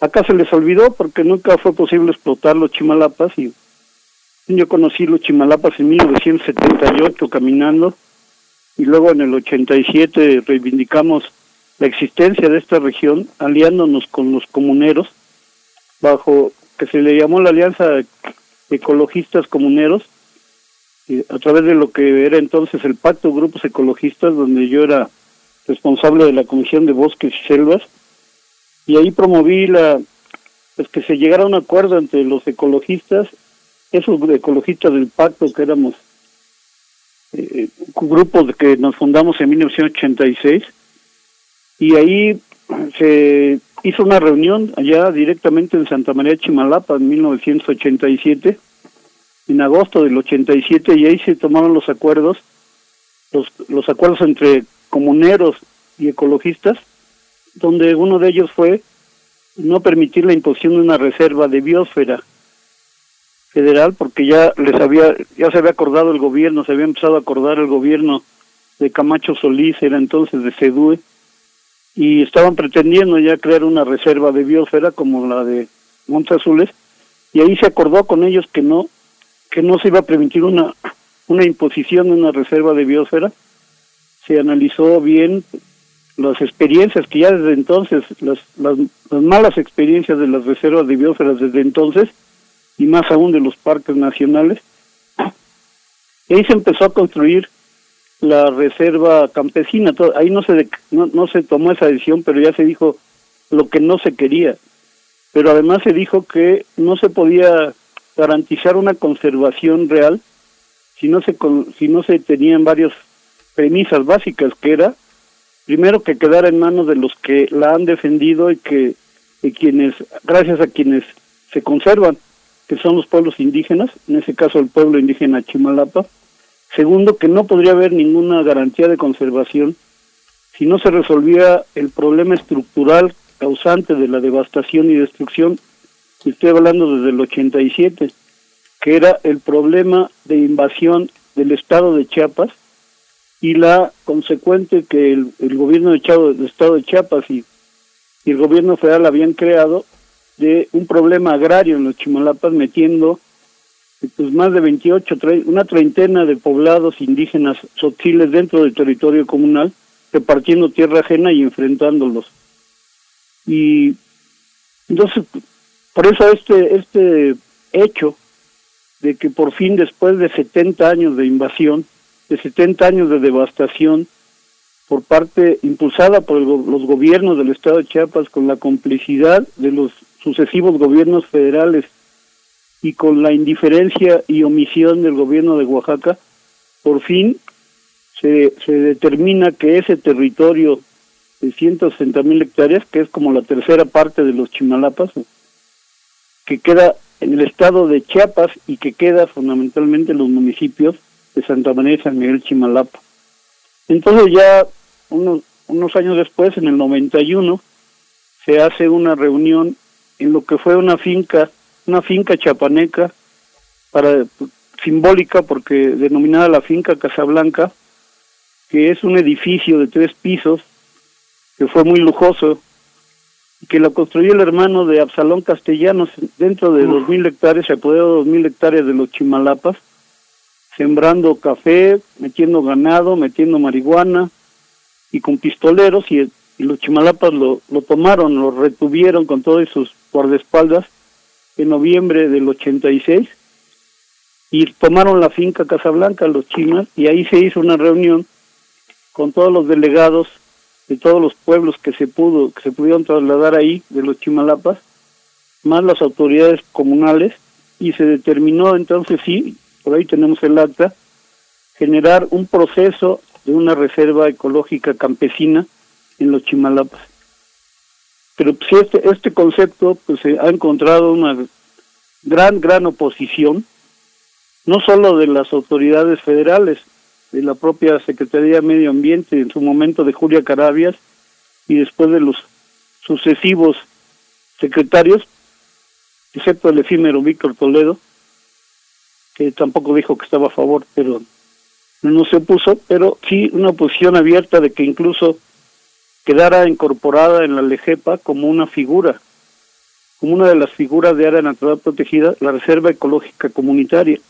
Hubo una gran oposición de parte de Semarnat y de sus asesores jurídicos para incorporarlo.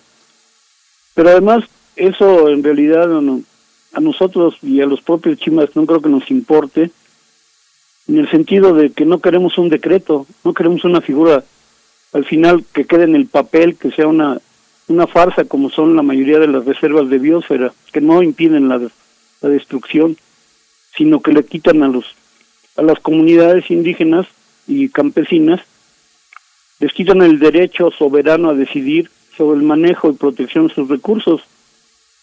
entonces, pues, fácilmente eh, aprueban, por ejemplo, eh, permisos de bioprospección, que es la manera elegante de llamarla la biopiratería. Así es. O, o carreteras, o minas. Se está demostrado que las reservas de biosfera no impiden la destrucción de las reservas, más bien les quitan el derecho legal jurídico de, a las comunidades de defenderlo en cambio, con este proceso de la reserva campesina, pues eh, como dicen un dicho, el movimiento se demuestra andando, no, no pregonando ni decretando.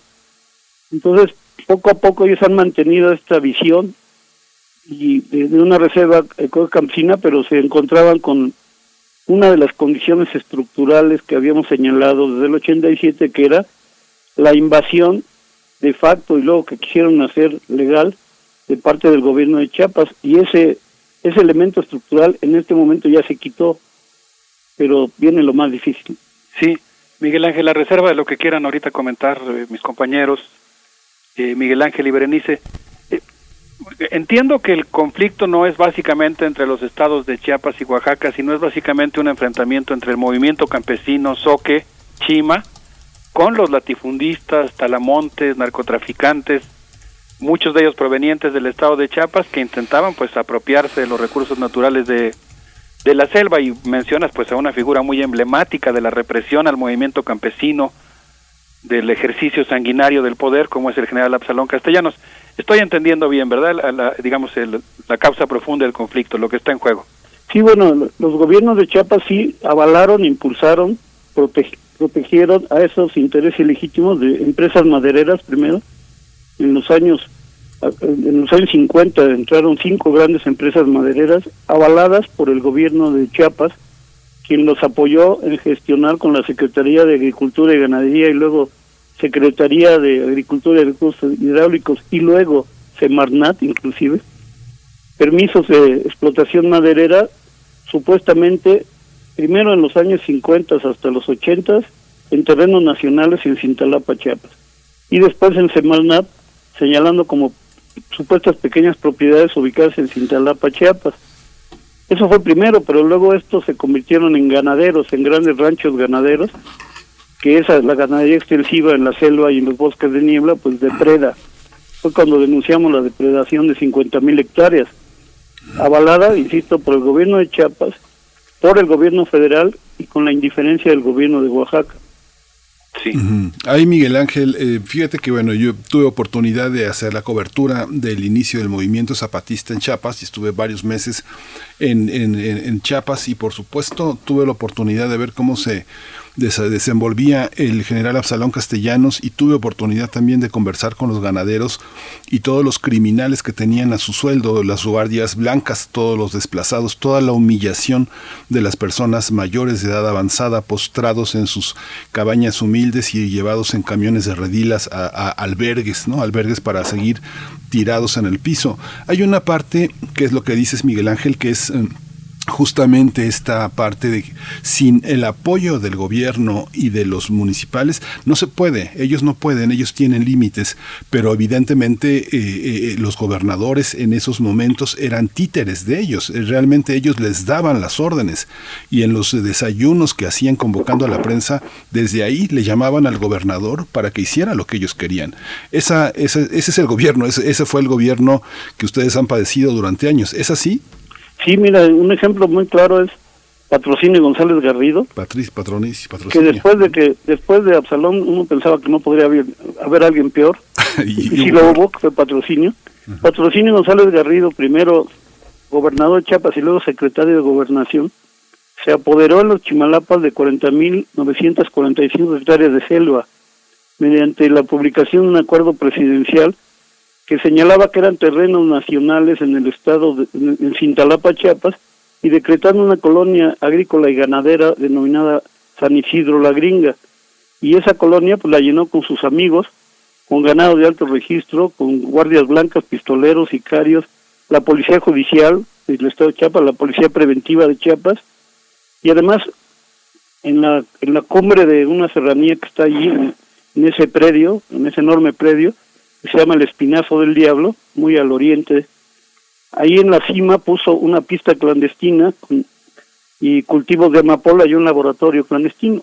Todo eso ya lo podemos desclasificar después de tantos años, porque fue el propio gobernador Javier López Moreno, que tenemos que decir en pro de él, que él ayudó más a los chimalapas que el propio Diodoro Carrasco, gobernador de Oaxaca al mismo tiempo. Javier López Moreno admitió que los chimalapas tenían la razón en, el, en que la gringa estaba en terreno comunal y a una denuncia nuestra investigaron, investigó el gobernador y ordenó al ejército y sí detectaron la pista, la destruyeron, destruyeron el laboratorio, la pista de los cultivos.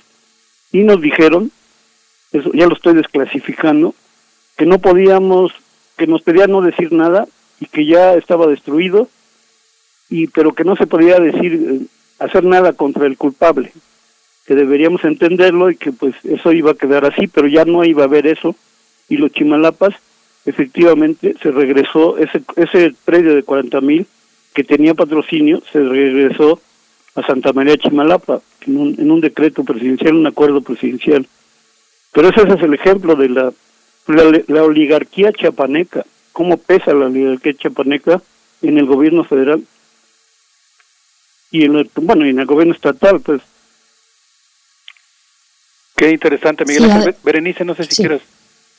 Adelante, eh, doctor Alberto Betancourt. Eh, bueno, no, Miguel Ángel, pues qué interesante lo que nos, nos estás contando. Nada más para contextualizar, pues creo que contrastan dos modelos muy diferentes de conservación, el que se aplicó en Montes Azules, que fue impulsado por, pues, por toda esta corriente, digamos, del conservacionismo neoliberal, que fue encabezado por la doctora Julia Carabias y que planteaba básicamente que pues había que ponerle precio a la naturaleza para que para que se cuidara, para que tuviera la gente cuidado con ella y que en el caso de Montes Azules pues implicó desalojar a las comunidades, ¿no? Y lo que tú estás planteando, Miguel Ángel, pues es un modelo diferente, ¿no? Tú estás planteando que los pueblos defienden un modelo de desarrollo comunitario sostenible, ¿no? Y que eso pues implica un aprovechamiento integral, sostenido, eso es lo que tú sostienes en, en este capítulo, en el libro del monólogo a la polifonía. No sé si puedas abundarnos un poquito sobre eso.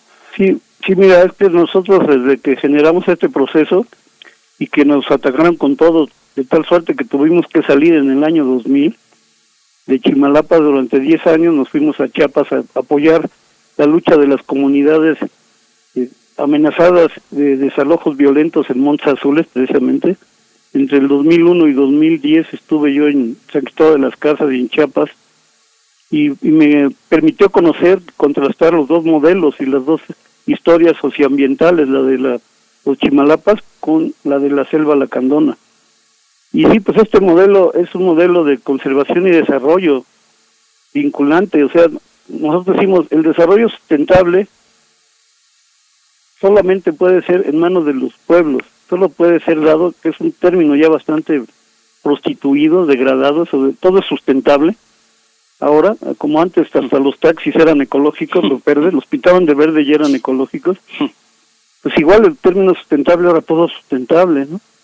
Pero en realidad cuando se apropia, es que recuperando las prácticas, pero mejorándolas, las prácticas tradicionales de agroecología, de silvicultura comunitaria y sobre todo nuestro proceso se basaba o se basa en ordenamientos ecológicos comunitarios de base, pero chiquitos, es decir, comunidad por comunidad, en un diálogo campesino técnico, un diálogo que los no los técnicos lleguen a imponer, sino lleguen a dialogar, un diálogo de saberes y entre lo que la naturaleza ofrece, lo que los campesinos conocen y quieren y lo que los técnicos sugieren.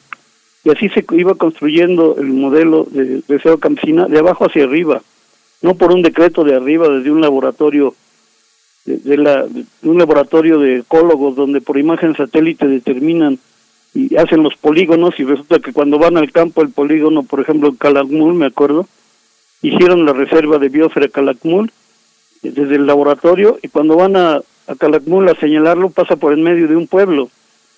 Por la mitad de un pueblo pasa el polígono de la zona núcleo.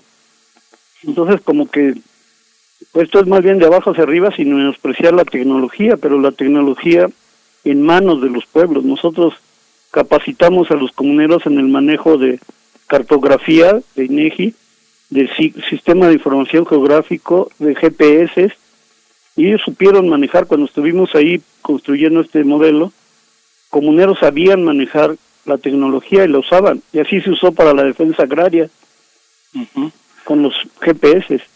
Sí. Berenice, querida, ¿poco no está interesantísimo este modelo de conservación desde abajo? No, por supuesto. Por supuesto, un modelo sostenible, además, eh, que mira al, al futuro. Eh, yo quería preguntar, eh, señor Miguel Ángel García, porque dedicar la vida a la conservación del territorio a veces cuesta la vida misma a los que defienden ese territorio. ¿Cómo ve usted que está en esa primera línea, señor García, la, la persecución, el acoso? Eh, a las y los defensores del territorio, ¿cómo ha sido en el caso que usted representa. Sabemos que, por ejemplo, la explotación forestal es el, el sector que refleja mayor número de ataques a defensores del territorio, esto no solo en México, a nivel global, eh, eh, en todo el mundo. Pues, ¿cómo, ¿cómo lo ve? ¿Cómo ha sido esa vivencia y la resistencia de la comunidad ante esos embates? Bueno, mira, en, primero en lo general y más ahora en estos tiempos, en estos días, nos parece terrible que en un gobierno que se autoproclama de izquierda, se autoproclama porque fuera de eso es muy cuestionable, haya más, más ataques, más agresiones a defensores y defensoras ambientales que en los periodos del PRI y del PAN. Esto y cada vez son más los defensores de la tierra, el territorio y de la naturaleza que están siendo agredidos, hostigados. En nuestro caso, pues hemos sufrido distintos tipos de ataques y, amenazas y hasta atentados, pero creo que lo que lo que quieren es también meter miedo para que se inmovilice uno. Y bueno uno se puede morir cayéndose del se en el baño no pero pues es que también cuando te protege el pueblo cuando estás inmerso en el pueblo y en una defensa sin ser romántico porque en el pueblo en los pueblos también hay contras y contras muy muy radicales muy vendidos pero pues es que si no hacemos eso si no tomamos ese valor de hacerlo quienes estamos conscientes de eso pues no, no sé cómo se puede vivir con eso porque no puedo estar viendo como dice el dicho tanto peca el que mata como el que tiene la pata y yo digo, pero también el que está mirando, que están matando la vaca y no hace nada. Ese peca más tal vez. Entonces, pues, esto tiene que seguir, esta lucha, las luchas tienen que seguir eh, con un término principal que se llama congruencia. Y, pues no, yo lo que agradezco, por ejemplo, es a todo a toda mi familia, a mis compañeras que he tenido, a mis hijas, que me han apoyado en toda esta lucha y seguimos pero no es una cuestión personal, esto es una red que se llama el Comité Nacional para la Defensa de los Chimalapas, Y también creo que hay que señalar algo que fue muy terrible.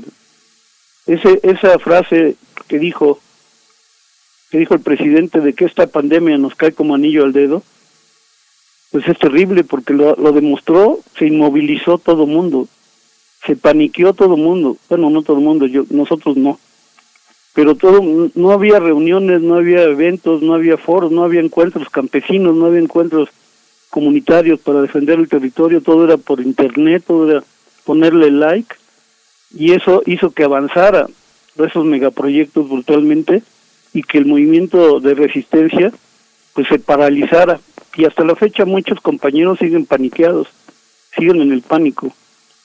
Pero eso pues es exactamente lo que hicieron no solo en México, en el mundo. Sirvió para inmovilizar la resistencia mundial contra el neoliberalismo en todas sus formas y facetas. Miguel Ángel, muchísimas gracias por ese testimonio. Se nos está acabando el tiempo.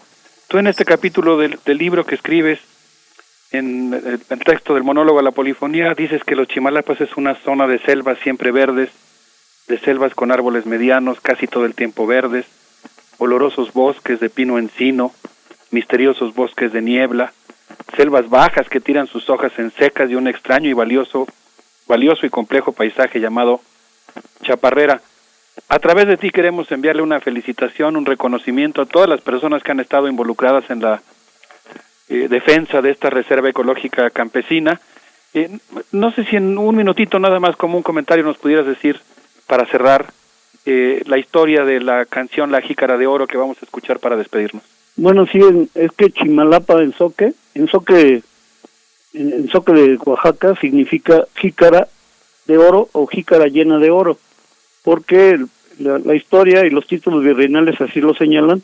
Hubo un sacerdote amigo de los indígenas chimas que en, mil, en, el, siglo XVII fue, le pidieron el Consejo de Indígenas, Consejo de Ancianos de Chimalapa, que fuera al virreinato de la Nueva España, a la capital, o sea, aquí a la Ciudad de México, con jícaras llenas de oro para pagarle a los a la corona española sus propias tierras, con el fin de que les diera títulos virreinales y los dejaran en paz y no los despojaran.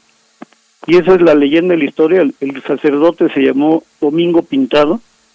Creo que ha sido muy poco reivindicado, no solo en la historia nacional o, de oaxaqueña, sino por los propios chimas, porque es, es esta leyenda de Domingo Pintado, el, amigo, el sacerdote católico amigo de los, de los indígenas soques, quien viajó con mulas, con jícaras llenas de oro hasta la capital del virreinato, la Ciudad de México, y de eso trata esta canción. ¿Quién la canta, Miguel Ángel?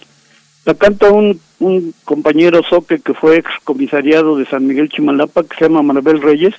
Él es cantautor, él es el autor y el cantante. Un compañero que en su momento, en los años 90, cuando la lucha contra la gringa, a pesar de ser de San Miguel Chimalapa, él apoyó mucho a Santa María Chimalapa para recuperar ese predio de la gringa. Perfecto. Miguel Ángel, te agradecemos muchísimo tu importante testimonio en el surgimiento de este nuevo paradigma de conservación. Miguel Ángel Berenice, un abrazo gigantesco. Igualmente. Gracias. Gracias por, por, la, por la voz, por, por darnos espacio. Muchas gracias a usted, Miguel Ángel García. Gracias. Gracias igualmente, doctor Alberto Betancourt. Pues no tenemos nada más que agregar frente a este cierre maravilloso y qué valiosa participación que nos compartes esta mañana, doctor Alberto Betancourt. Muchas gracias. Gracias al señor Miguel Ángel García. Y pues vamos a escuchar la jícara de oro. Yo salí por la mañana a caminar por mi región salí pensando en todo. Ay, qué desilusión. Chimalapas acabándose por muchos invasores ocupando nuestras tierras de las buenas las mejores.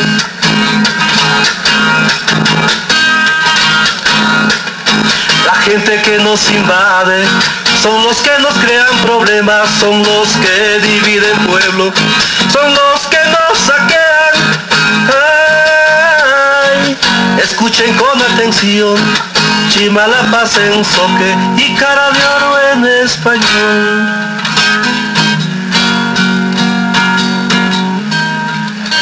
Si hago de mi canto historia, quiero que esta gente sepa, nuestras tierras la compramos a la corona española, 25 mil monedas de oro son los que nos costó.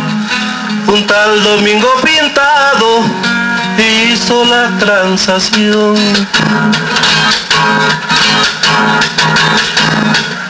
La gente que nos invade son los que nos crean problemas, son los que dividen pueblo, son los que nos saquean. Ay, siempre imposición, paz de riqueza y los soques con razón. De una cosa estoy seguro, no nos han puesto cadena, un día menos pensado, invasores para afuera. Siempre imposición, paz de riqueza y los soques pobres son. Primer movimiento. Hacemos comunidad en la sana distancia.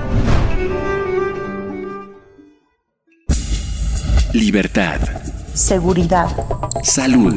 Identidad. Alimentación. Libre desarrollo de la personalidad. Educación. Pensar nuestros derechos humanos. Damos la bienvenida a Jacobo Dayan, coordinador académico de la Cátedra Nelson Mandela de Derechos Humanos en las Artes de esta Casa de Estudios, para hablar de la visita a México del Comité de Desapariciones Forzadas de Naciones Unidas. Jacobo Dayan, muy buenos días, bienvenido a Primer Movimiento. ¿Qué tal? Buenos días, Berenice, Miguel Ángel, ¿cómo están? Jacobo, buenos días, qué gusto que estés aquí esta mañana. Pues sí, que comentaba que eh, sugería hablar de esto porque desde el lunes de la semana pasada llegó a México después de una larga espera. Eh, hay que recordar, más, más de ocho años que se venía solicitando esta visita y el gobierno de Enrique Peña Nieto se negó a, hacer, realizar la invitación y bueno, afortunadamente hay que reconocer, el gobierno de Andrés Manuel se realiza esta invitación al Comité de Desapariciones Forzadas de Naciones Unidas que estará en nuestro país desde el lunes pasado y el día de mañana entrega su, bueno, realiza su conferencia de prensa de, término de, visita.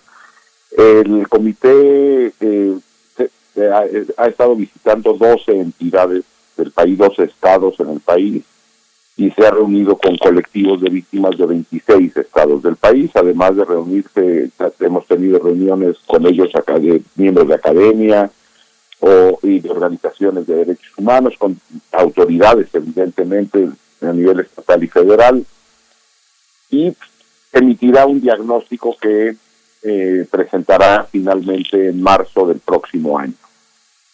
El, el comité ha estado eh, muy preocupado en estas dos semanas, en las reuniones que ha tenido, yo, participé en alguna de ellas, no nada más por lo que está realizando el Estado mexicano, es decir, el Estado mexicano, el gobierno de México en particular, ha eh, volcado la atención en el tema de los desaparecidos únicamente en el tema de fosas y, e identificación forense. Es decir, ahí es donde ha estado el, foco, ahí es donde el, subsecretario Alejandro Encinas ha estado una y otra vez hablando, pero el resto de la agenda en materia de desaparición parece que para este gobierno no existe. Por ejemplo, las desapariciones, a pesar de lo que dice el presidente de la República, continúan y continúan a la alza. La cifra actualizada, las propias cifras oficiales del gobierno hablan de más de 95 mil personas desaparecidas ya, de las cuales poco más de 25 mil son en la actual administración.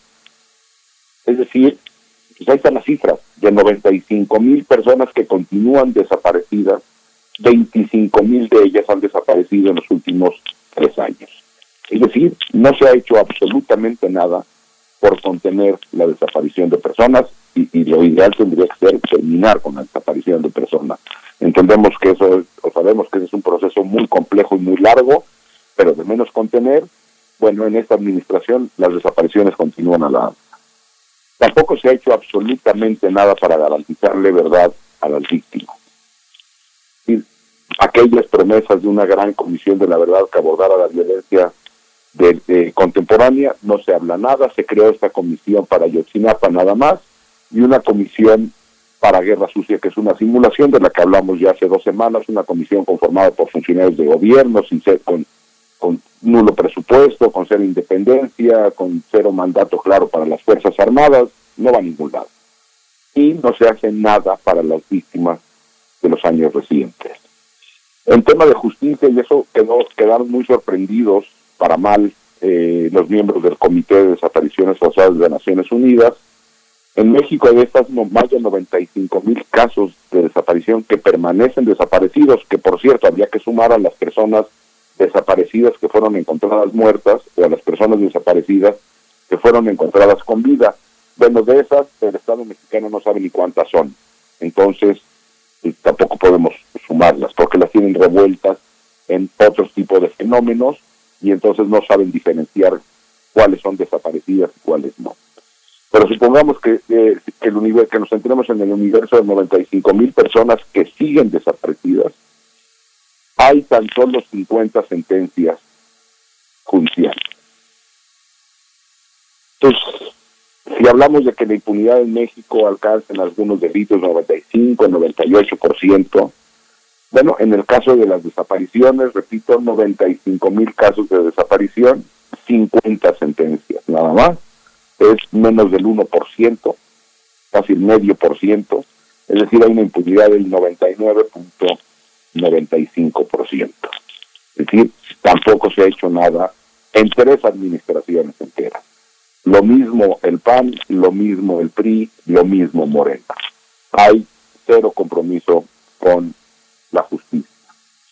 Bueno, en términos de reparación, que es otro de los temas que, que, son relevantes para el tema de los desaparecidos, pues hay que recordar que la Comisión Ejecutiva de Atención a Víctimas no tiene ni siquiera titular desde hace más de año y medio. A esta administración no le ha preocupado ni siquiera por tener a alguien a cargo de la Comisión Ejecutiva de Atención a Víctimas.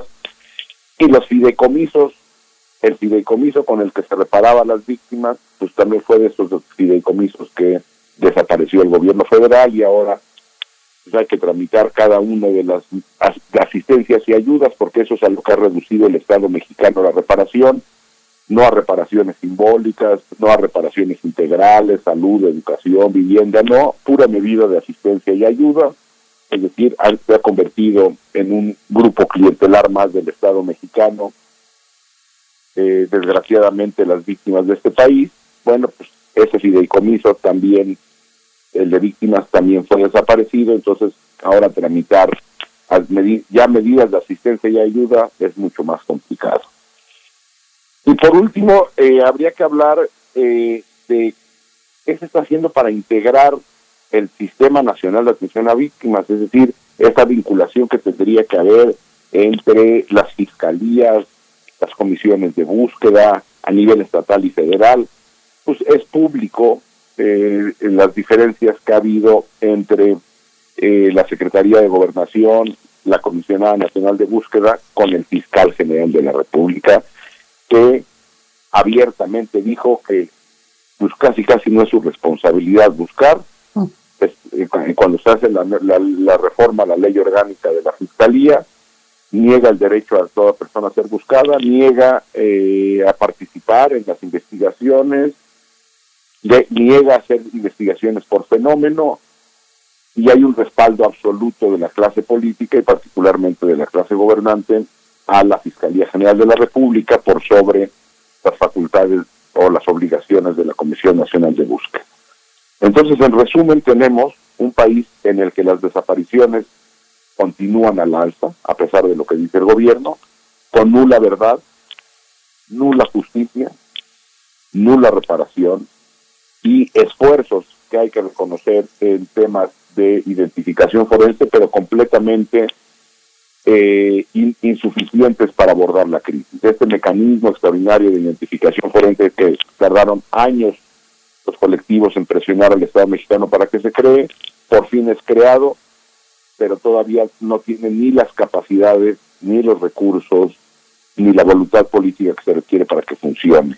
y seguimos teniendo más de 50 mil cuerpos en espera de ser identificados y el gobierno ya prefiere mejor no hablar de los fragmentos óseos que sabemos que son por cientos y cientos de kilos. Es decir, hay una crisis brutal. El comité ha estado viendo esto, el Comité de Naciones Unidas, y muchos de los colectivos lo que le han solicitado es que eleve la situación como parte del mandato que tiene al secretario general del porque el comité puede emitir una recomendación unas recomendaciones en marzo que emita su informe que se sumarán a la lista larguísima de recomendaciones que ya hay por órganos de, Naciones Unidas al Estado mexicano que jamás cumple no nada más este, este gobierno ni los anteriores tampoco la otra facultad del comité es elevar la situación al secretario general para que llame la atención de la Asamblea General de la ONU. Sería de esperar que eso ocurra para que entonces la presión al gobierno y al Estado mexicano llegue de fuera, de la comunidad internacional, porque después de Irak somos el país con más personas desaparecidas. De ese tamaño es el drama mexicano que preferimos no ver y el gobierno, los gobiernos federal, estatales, y de los distintos partidos, es decir, ya van tres partidos políticos, se han negado a atender. No hay voluntad política, por más discurso que haya, para atender esta crisis. Jacobo Dayan, ¿qué, qué oportunidad, oportunidades se abren con esta visita del Comité de Naciones Unidas? ¿Por qué llega en este momento? Es, es tal vez una obviedad, pero no es, no es casualidad que el Estado mexicano haga la invitación a este comité en estos momentos, ¿o cómo lo ves tú? No, bueno, eso se venía pidiendo desde hace muchos años. Incluso el presidente de la República había aceptado eh, la visita del comité desde hace como más de eh, dos, no recuerdo la fecha, pero por un año y medio, dos años antes de la pandemia, pues. Sí.